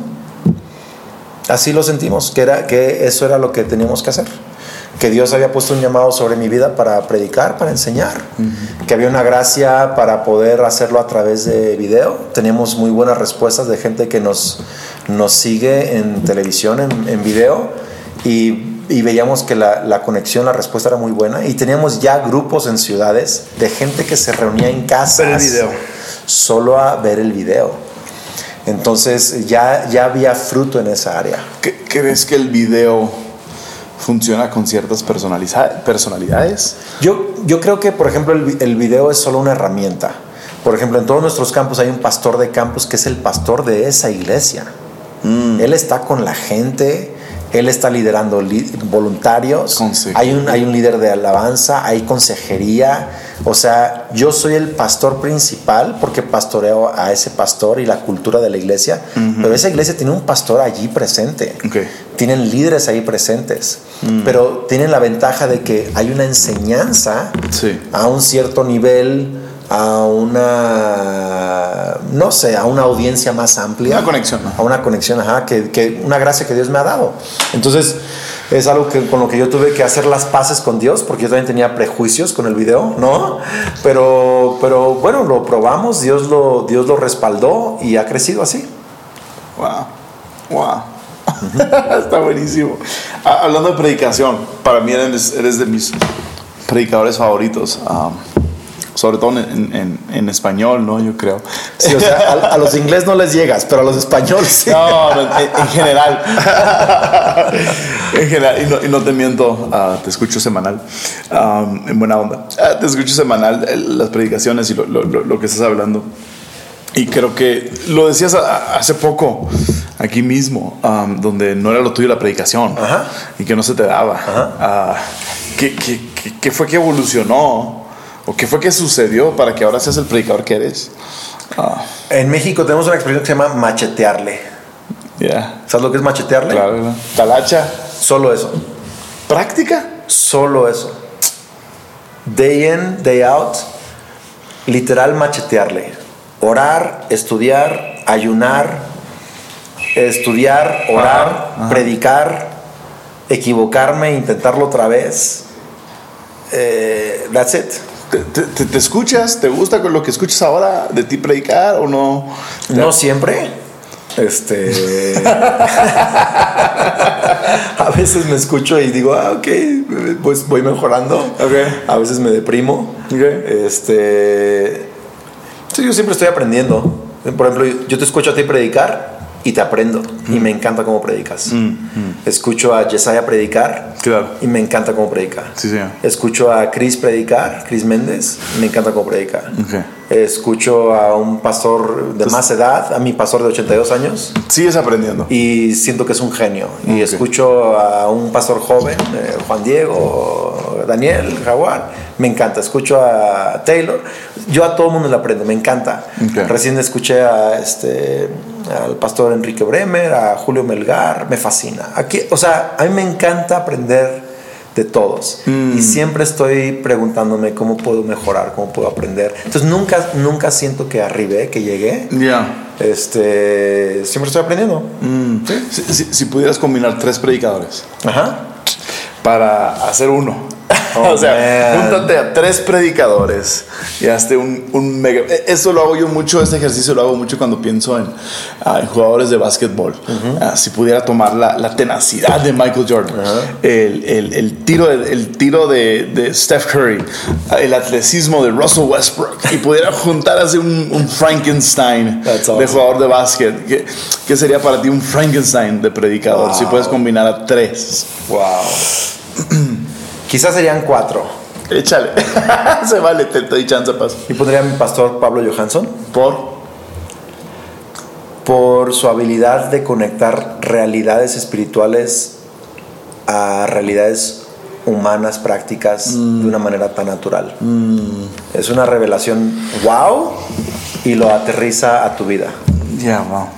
Eh, Pablo Johansson con Brian Houston Por la. Por la capacidad de liderar una iglesia y liderar a las personas a más mientras predica, te está liderando. O sea, es, es increíble cómo lidera cuando predica. Y cómo siempre está creyendo lo mejor de ti y hablando vida mientras predica. Pues al- tienes alguien que Pablo Johansen, que tiene la revelación y la conexión, y luego alguien que liderea. Ajá. ¿Quién más? Mi papá, En serio. porque es la persona, Pastor Juan. es bien sensible, es bien compasivo, ama a la gente, siempre está sonriendo. Este. Siempre que predica el Pastor Juan, yo le creo. Sí. Es como. Sí. Como que. Ay, te Sientes amo. que te amas. Sí, Exacto, te amo y me amas. Y, y yo creo que incluiría, incluiría a Rick Warren. Pasó Rick Warren. Sí, Te pensaría más pente. sí, ya sé. Yo, por ejemplo, eh, estaría dividido entre poner a T.D. Jakes o Rick Warren. Eso es un mundo diferente, ¿no? Sí y no, pero Rick Warren por su teología. Mm. Porque teológicamente Rick Warren eh, me, me fascina. Me fascina cómo maneja tensiones, cómo si la Biblia enseña tanto Mm. predestinación como libre albedrío, las dos, él maneja la tensión de las dos. ¿Las dos son verdad o las dos son.? Exacto.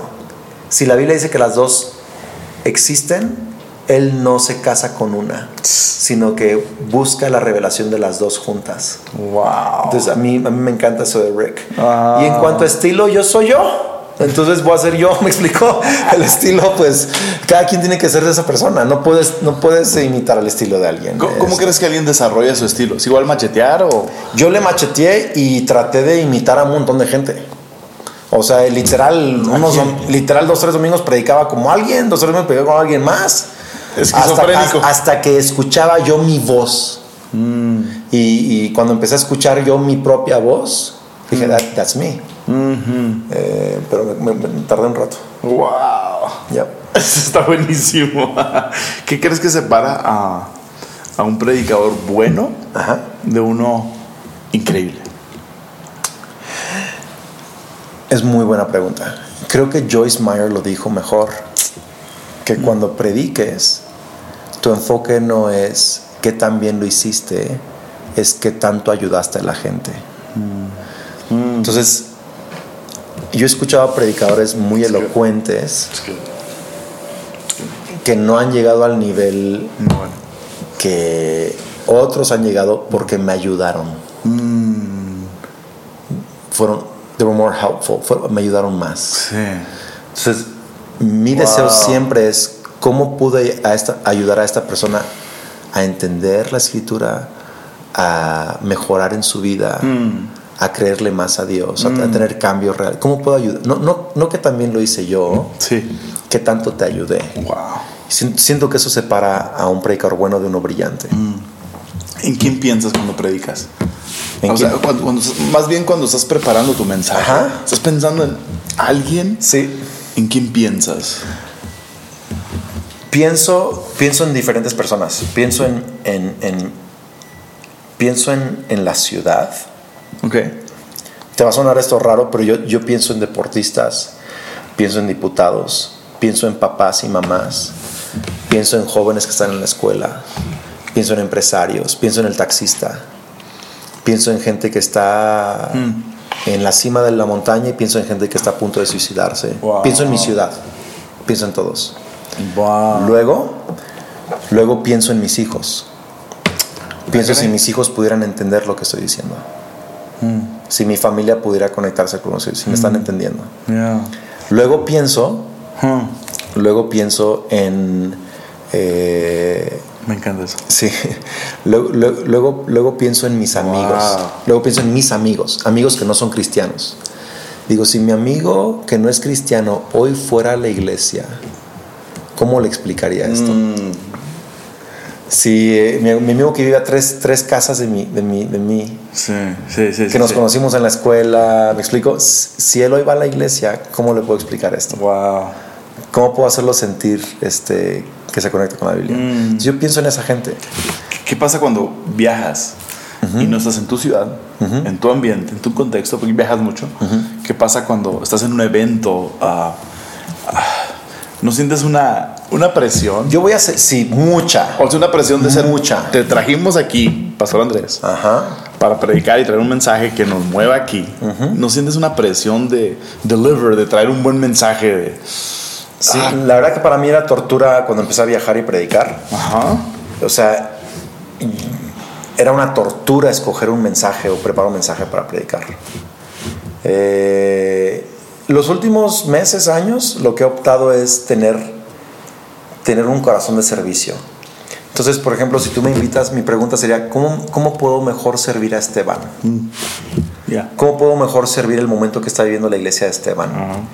Y luego mi segunda pregunta es, Espíritu Santo, ¿qué quieres hablarle a Esteban y su movimiento y su iglesia? Mm, mm, Entonces a veces usaré un mensaje que ya tengo preparado, total. a veces prepararé uno nuevo, pero siempre el ángulo será, la comunicación será orientada hacia servir a donde voy. ¿Cómo puedo mejorar? Nunca voy a un lugar para predicar y que Andrés Speaker o el ministerio de Andrés Speaker sea más fuerte.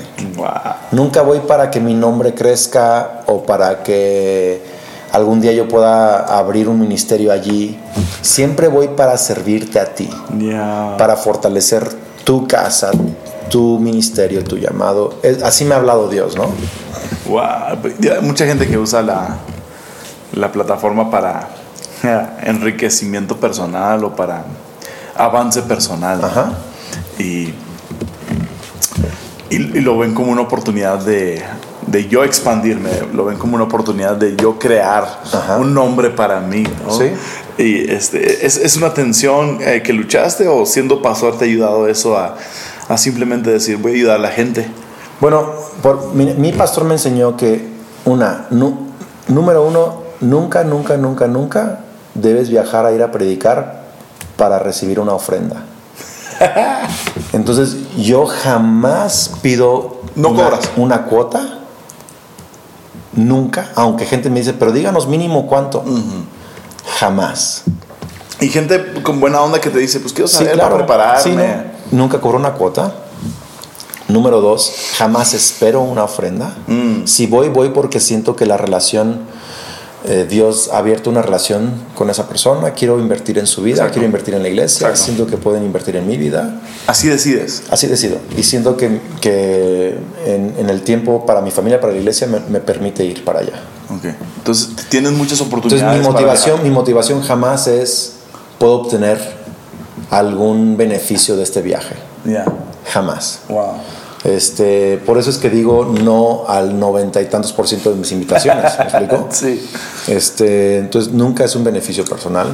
Segundo, eh, trato de, de nuevo, pensar e- en la iglesia donde voy, el pastor a donde voy, no en mi plataforma. Porque yo siento que mi plataforma la construye Dios, no yo. Mm. Yo no construyo mi plataforma. Yo no me promuevo.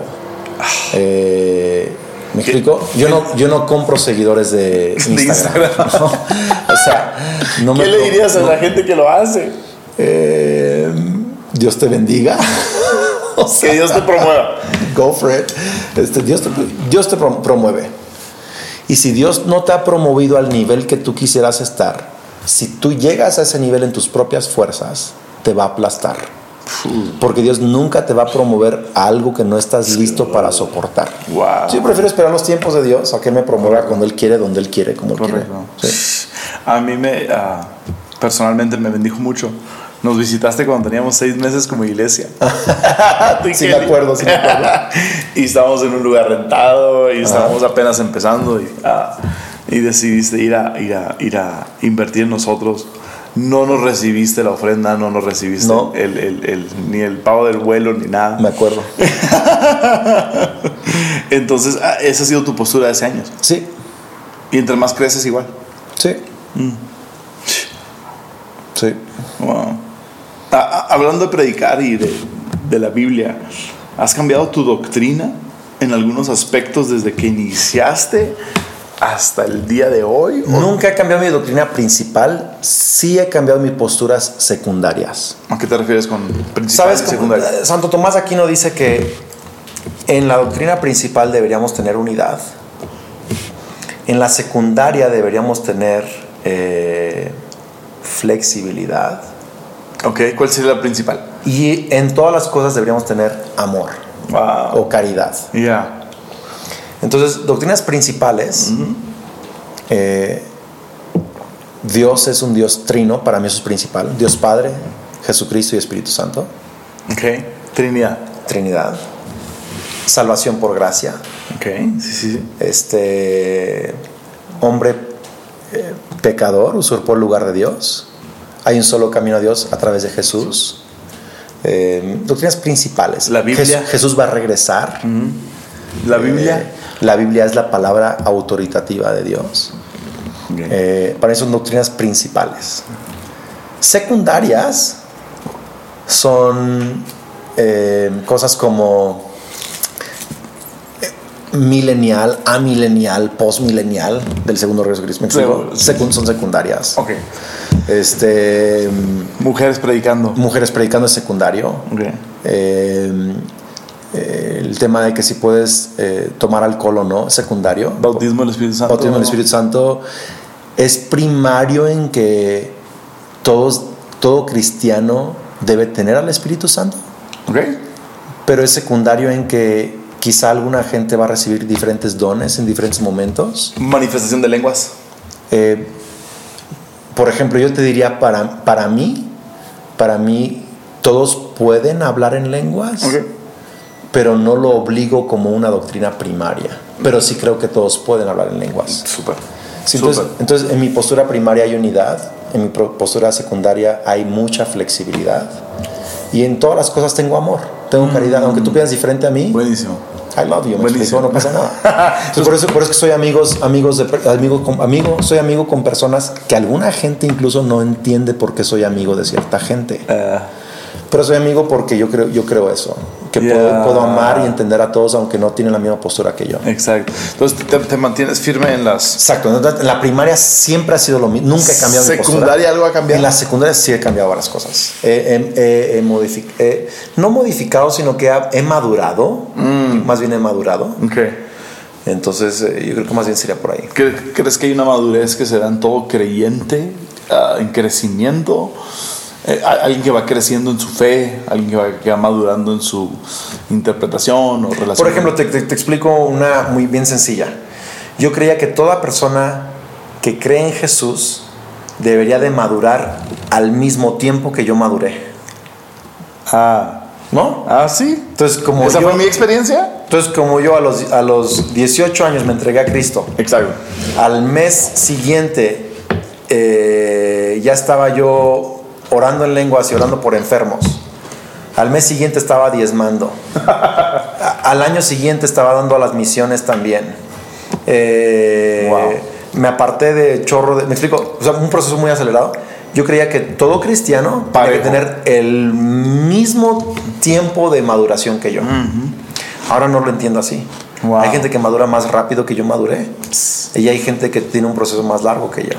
Wow. Solo Dios sabe. Ya. Entonces esa postura cambió. Soy más, más compasivo. Doy, doy más permiso a los ritmos de cada persona. Ok, ok. Eh, eso cambió. Eh, antes, antes creía que, que, eh, que el regreso de Cristo era solo como yo lo entendía. Exacto. Ahora entiendo que lo principal es que Cristo regresa. Y ya. Y, y- y hay algunas cosas que yo pudiera creer que son de cierta manera y otros pueden creer que son de otra manera. Pero si la Biblia no es clara en eso, ¿quién soy yo para decir que solo hay una manera? ¿no? Seguimos siendo hermanos. Entonces he, he madurado en eso, he- Ok. he, he- he tenido más flexibilidad en eso. ¿Te ha causado conflicto con gente?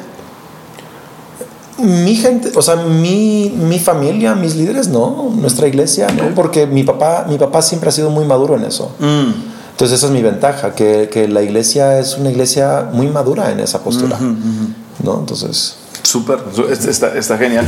Ah, ¿hay, hay algún versículo con el que batallas? o sea, algún versículo de la Biblia que viene a la mente ahorita con, Oh, el, que, con el que batallas, con el que... mira, ahorita, ahorita... Estamos descalzos, pastor. Es que, bueno, es que batallo con diferentes cosas en diferentes tiempos. Ahorita, como es lo que estoy leyendo ahorita, batallo con Job. Wow. Y, y lo he leído muchas veces. He leído el libro de uno de mis mentores, Bob Sorge, acerca de Job. Come on. Pain, Perplexity and Promotion. De Bob, Bob. Sorge. Ah, leyenda. Pero lo estoy leyendo otra vez Job y Job me molesta. Job, Job me molesta. No, no- no me gusta ese libro. ¿Qué te molesta, Job? Me molesta que era el hombre más justo en la tierra y fue el hombre en su tiempo más probado y que más sufrió en su momento. Quizá ahorita que lo digo, Wow. me llega el paralelismo de Jesús. Ah.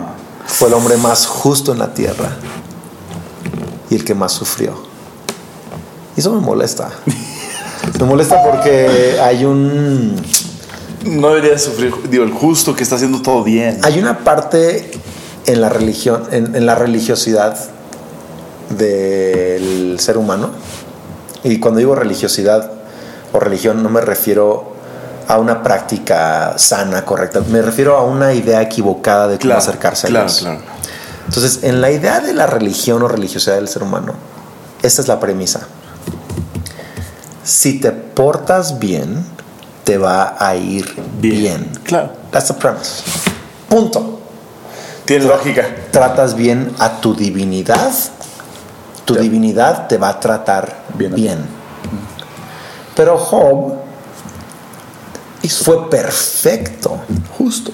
justo ante Dios. Dice, no había hombre más justo que Job sobre la tierra.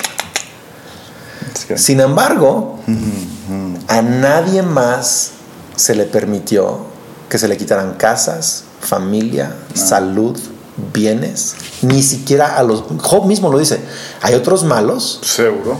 injustos, maltratan al pobre y tienen su salud intacta, Ay, tienen sus casas llenas de abundancia. les va bien. ¿Y yo por qué? O sea, y Job está enojado, le está pidiendo a Dios una respuesta.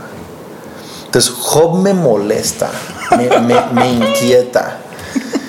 Este, ¿Por qué? Porque, porque Job me exige eh, seguir a Cristo, no por cómo Él me trata a mí, sino por lo que Él vale, Wow. Wow. por quien Él es. Mm. Eso me inquieta, me, me estorba, me explico, me, me sacude. ¿Qué, qué haces con un pasaje que te estorba? ¿Lo, lo desechas? no, son los que más me gusta predicar. Porque cuando encuentro un pasaje que me, que me molesta, que encuentro tensión, Yeah. yo, me, yo, yo, yo entiendo que eso le va a molestar mucho a otra gente también. Wow. Si me molesta a mí, le molesta, le molesta a alguien más. Totalmente. Si me confunde a mí, le confunde a alguien más. Yeah, yeah. Yo prefiero ser honesto con decir, esto me irrita. O sea, el, el domingo enseñé acerca, este domingo, eh, porque estamos grabando esto en diciembre, Diciembre. y, eh, y el primer domingo del, del mes de diciembre gra- eh, eh, eh, prediqué sobre el adviento o advenimiento de Jesús y sobre la transición presidencial que estamos viendo en México. Sí, sí. Eh, y, y usé un pasaje en Romanos que dice que hay que someterse a las autoridades puestas por Dios, hay que pagar impuestos, hay que honrarlos, ¿no? Aún estés o Aún no estés de acuerdo. estés o no estés de acuerdo. Porque cuando se escribió eso, se, Se hablaba, del. Ce- se hablaba del César. Y el César era injusto, Injusto. inmoral, eh, opresor, esclavizante. Y ahí se escribió ese pasaje. Entonces, e- ese pasaje me, me molesta. Claro. Porque digo, bueno, si es un presidente justo, Todo bien. lo voy a honrar. Con gusto. Pero si no es justo, no lo voy a honrar. Esa es mi manera humana de pensar. Pero así no piensa la Biblia. Y la Biblia es la constitución del cielo. Wow. Y como cristiano soy ciudadano del cielo. Entonces, este, eso me, pero me molesta. Entonces yo cuando predico un pasaje que me molesta, le digo a la gente, a mí me molesta este pasaje. Ya, ya. No, no me gusta. Ya. Entonces, pero lo obedezco. Claro. O, o quiero aprender a obedecerlo porque Jesús me lo enseña. ¿no? Sí. Entonces, eh, te, te- te escuché eh, hablar en un, en un grupo muy cercano. Dice una plática sobre un mapa de predicación. Ajá. Sobre cómo predicar. Ajá. Y hablabas eso, de crear tensión. Sí, ¿no? señor. Y esas son las tensiones a las que te refieres. sí. O sea, algo que te molesta a ti. Ahora, en la tensión. O no solo que me molesta, algo que no, que, que, que me cuesta trabajo entender o, o- o juntar, ¿no? Ahora, la, la solución de la tensión o, o la razón de la tensión es traer una respuesta o no necesariamente. A ver, yo creo que sí. Cu- Cuando hay una tensión, usualmente hay una más alta revelación. Ok. Entonces, por ejemplo, en Proverbios, literal, hay un, hay un versículo que dice, este, no corrijas al necio conforme a su necedad. El verso siguiente dice, corrija al necio conforme a su necedad. Dices, ¿Qué onda? a ver, excuse me, o sea, Dios, ¿qué hago? ¿Lo corrijo o no lo corrijo? La revelación más alta es, hay momentos Ah. en que debes corregir a un necio Sí. y momentos que no lo debes corregir. Con tus hijos, ¿te ha pasado? Sí. Hay momentos que dices, no le voy a decir nada, no es el momento. Al otro. Y hay momentos que tienes que corregirlo. Mm, ok. La revelación que Ok. te da eso es, necesito una relación con el Espíritu Santo y necesito sabiduría en mi vida para entender con quién, en qué momento y cómo voy a, voy a confrontar algo, o si no lo voy a confrontar. Mm. ¿Qué dejo en las manos de Dios y qué confronto? ¿no? ¿Dejas dudas en el aire o.? Sí, a veces dejo preguntas cuando predico, dejo preguntas ahí que la gente conteste por sí mismas, por supuesto. Es que, es que el, el- el- la predicación muchas veces o la gente busca la, la, la certidumbre. Sí, Quiero, quiero, quiero que me digas sí. y que me resuelvas. Y a veces no, no existe eso en el. Por ejemplo, si tú- yo, yo enseñé algo sobre Halloween hace unos años. Sí, sí, sí, sí, cómo no. Y hay ciertas cosas que yo le dije a la gente, tú decide. es tu convicción. He enseñado sobre otras, otras este, cosas en la Biblia que le he dicho a la gente, es tu convicción. Tú decide. Y a la gente no le gusta eso. No. No le gusta. Quiere- Dime. Exacto. Pero, yo, pero, pero mi punto es, si, si, si la Biblia a mí no me lo ha hecho claro, ¿por qué yo tengo que decírtelo como... O sea, Jes- Jesús condenó a los fariseos. Bueno, no los, los regañó, les dijo, ustedes enseñan mandamientos de hombres como si fueran doctrina de Dios. Wow, wow. Y entonces así hacemos muchos, o sea, muchos, muchos enseñamos cosas que son opiniones personales como si fueran principios bíblicos y no lo son. Y las exigimos No, es horrible. es y las usamos de manipulación. horrible. Sí, señor. Wow. Híjole, está buenísimo. Um, ¿hay, hay algún mensaje que escuchaste, alguna predicación, no tuya, alguna predicación que escuchaste de alguien en algún momento que se ha mantenido contigo en tu espíritu por años? Yo, yo tengo una presente, te, te- te doy mi ejemplo para que vayas pensando. Pero yo escuché a, a Bob Sorge Ajá. y, y- y tú le tradujiste. Bob Sorgi. Bob Sorge, my bad. Estuvo con nosotros, es, es, es un tipazo. Ah, estuvo con Bob Sorge y él habló, él habló de el amigo del novio. Oh, wow. Tú le tradujiste. Yep, sí me Y- acuerdo, perfecto. Y ese mensaje ah, se ha- ha- ha- me ha marcado, ha permanecido conmigo ya cinco años atrás, seis Wow. años atrás, como uno de, que- de aquellos mensajes que tú dices. Wow. Wow, este me marcó. ¿Ha habido algo así para ti últimamente algo que viene a la mente? Wow. Qué buena pregunta. Porque ¿eh? escuchamos tantos mensajes, ¿no? Y, y- y hay una diferencia entre un, buen mensaje y cuando Dios te habla a ti. Ya. Hay una diferencia enorme. Totalmente. No, no sé si hay algo, uno recientemente que, que marque, que haya marcado, que te No. haya. Hay, o sea, yo, yo si- siempre soy bendecido por alguien que predica. Siempre tomo notas. O el último que te hayas acordado que te dices, este me habló, o este. Pero me- no, sí hay un mensaje que a mí me, que a mí me ayudó muchísimo, pero es muy viejito. y, y es de mi pastor. Vas a revelar tu edad. Es de mi pastor. Y él, eh, literal, ese mensaje ha de tener fácil 22, 23 años. Y él habló sobre el avivamiento.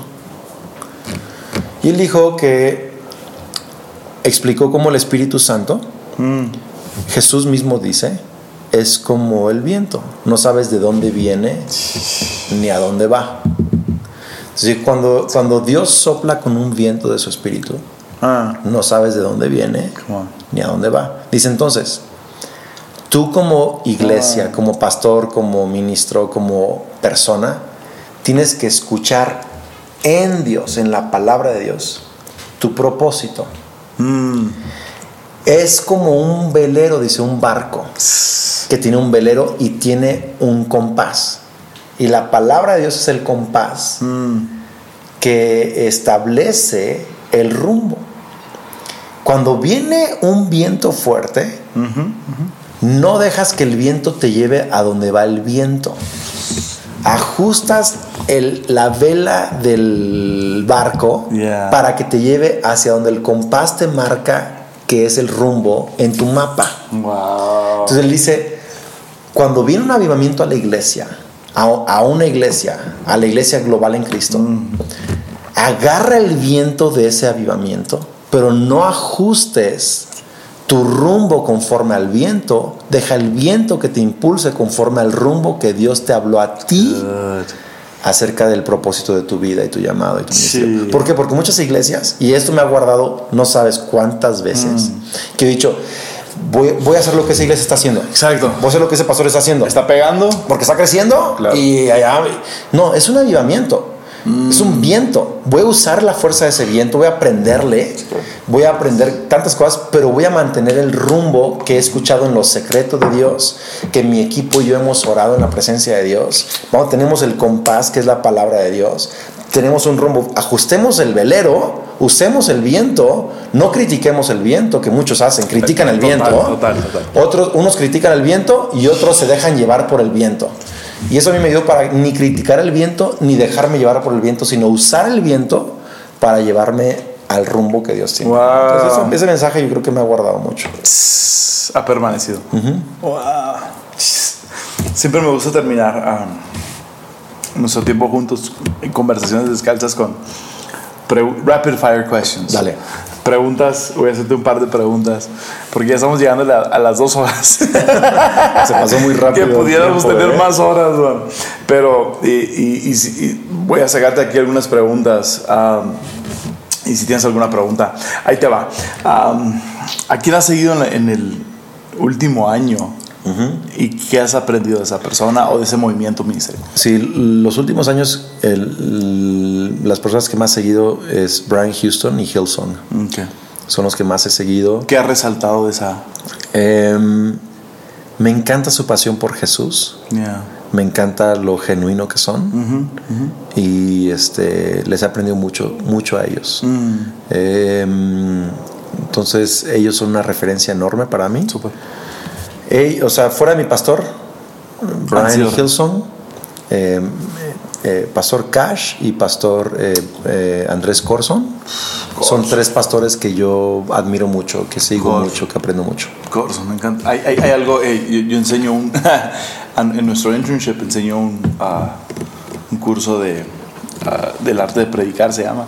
Y siempre pongo un clip tuyo Ajá. de cuando estabas predicando con Andrés Corso. Un mensaje, cómo terminaste el mensaje, es increíble. Wow. Y todo ese ambiente Wow. y todo lo que sucede ahí está, está fenomenal. Um, ¿qué, qué, qué héroes tienes? Ajá. ¿Y por qué son tus héroes? ¿De todo el tiempo, of all time o All time. modernos? All time. Oh, man. Héroes. Puede ser uno, puede ser tres. Ah, es que es tan difícil, ¿sabes? ya sé. Ya sé, son muchos. Y creo que va cambiando, ¿no? Ah, en, en diferentes temporadas, pero ¿qué héroes tienes? El apóstol Pablo es mi héroe. En la Biblia, ¿En serio? él es, Más que David, más que Moisés. sí, Wow. Pablo es, es mi héroe. Wow. Este, Hmm.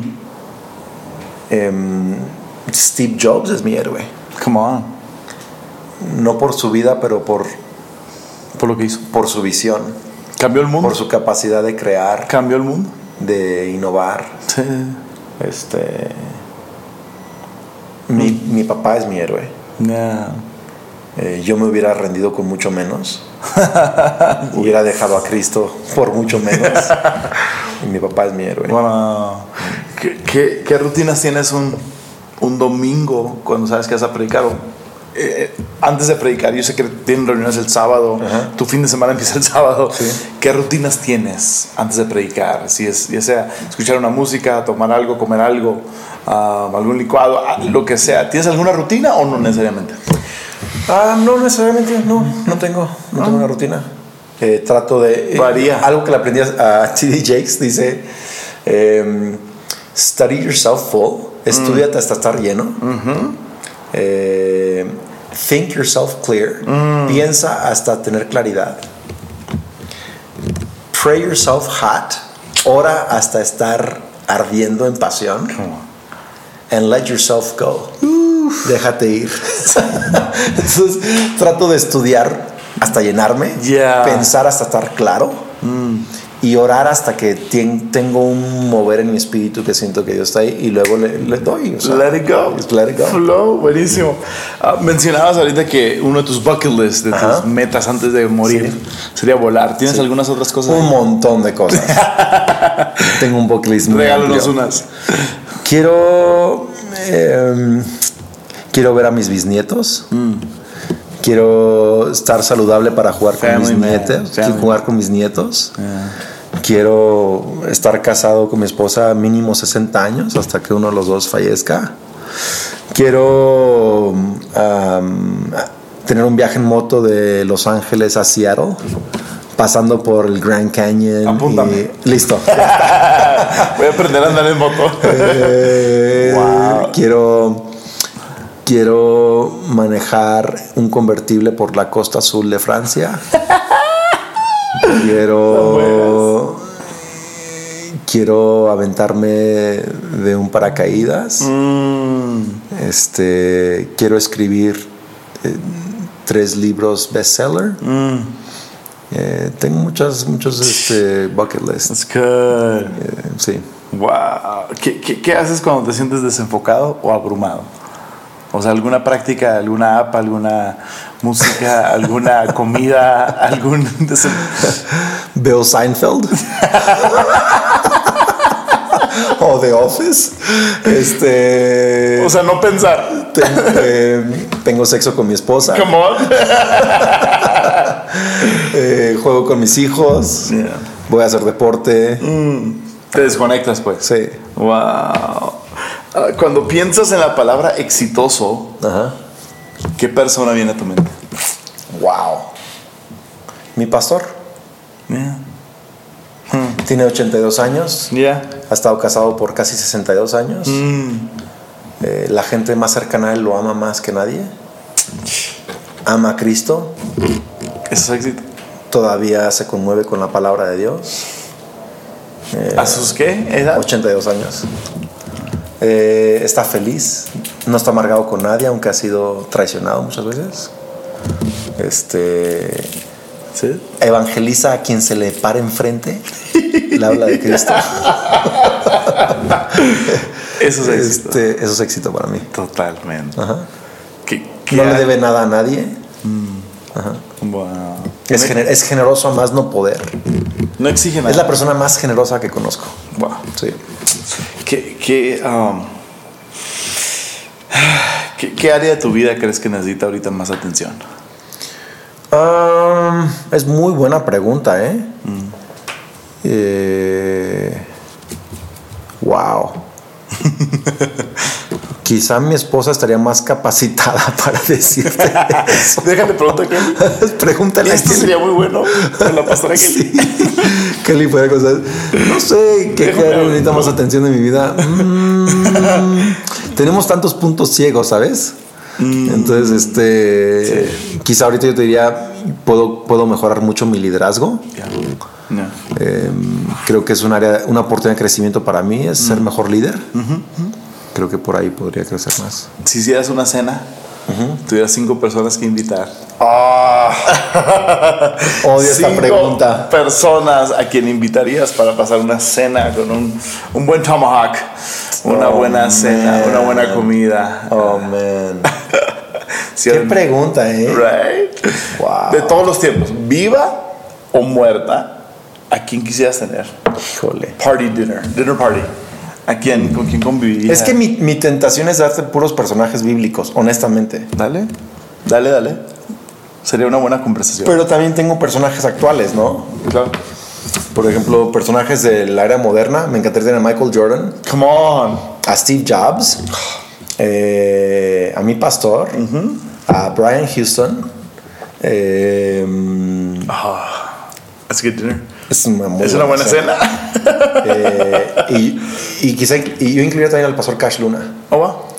este, de las personas más brillantes que conozco. ¿Serio? Sí, Wow. yo los pondría todos en la misma mesa, me encantaría escucharlos hablar. Nomás Y te este- sientas a escucharlos hablar. Ajá. Sí. Y, y de personajes de Biblia y de antaño, me encantaría, me encantaría escuchar a Jeremías, Wow. a, a David, ¿no? A Pablo, claro, apóstol Pablo. Eh, me encantaría tener a Judas en la mesa. Te crees. Sí, me encantaría tener a Judas en la mesa. ¿Por qué, por qué no, regre- por qué no, por qué no regresaste a Cristo? ¿No? Porque no, o sea, no, no tenías que colgarte. ¿Por qué no- no? Wow. Este, quizá ten- tendría a C.S. Lewis también Mm, en esa, en esa cena. es una buena cena. Sí. ¿Me invitas, Paz? Yo sirvo. en los últimos 3 a 5 años, ¿cuál ha sido la práctica o el hábito que más ha impactado tu vida? Wow. En los últimos 3 a 5 años, ¿cuál ha sido el, el hábito o la práctica que más ha impactado tu vida? La parte pastoral, espiritual, me quiere, decir- quiere decirte leer la Biblia, Yeah. pero eso tengo años haciéndolo. Claro. Honestamente, desarrollar el hábito sostenible de hacer ejercicio. Stay fit. Stay fit es lo que más ha impactado en mi vida porque esa disciplina me ha hecho mejor persona, me ha hecho leer más libros, me Yeah. ha hecho estar de mejor humor, me ha hecho ser más claro en, mi, en mis decisiones. A mí me ha ayudado mucho. Y, y hablas de stay fit, no get fit. Si no, no es get fit. Get fit significa ponte en forma, ¿no? Como si fuera una temporada. Sí, sí, sí. Haz una dieta, haz un ejercicio y sal de tu. Stay fit para mí es un- una filosofía de vida. Para mí stay fit es, por, ej- por ejemplo, si tú estudias bien el tema de stay fit, lo que hace seis meses tenías que hacer para estar en condición ya no te sirve. Sí. Tienes que cambiar de ejercicio, rutinas, e incluso hacer quizá más para mantenerte en condición porque tu cuerpo va amañándose, se acostumbra a algo. Entonces tienes que siempre exigirle más. Exacto. Entonces, si quieres estar stay fit, tienes que hacer nuevas rutinas, crecer nuevas disciplinas. Pues para mí stay fit en mi matrimonio es siempre mejorarlo. Para mí stay fit en mi relación con Dios es siempre mejorarla. Para mí stay fit como papá es siempre reinventarme. Para mí stay fit en mi salud es siempre eh, dar pasos. ¿no? Entonces yo siento que es algo... De, Jesús vino para darnos una vida en abundancia. Vida y vida en abundancia.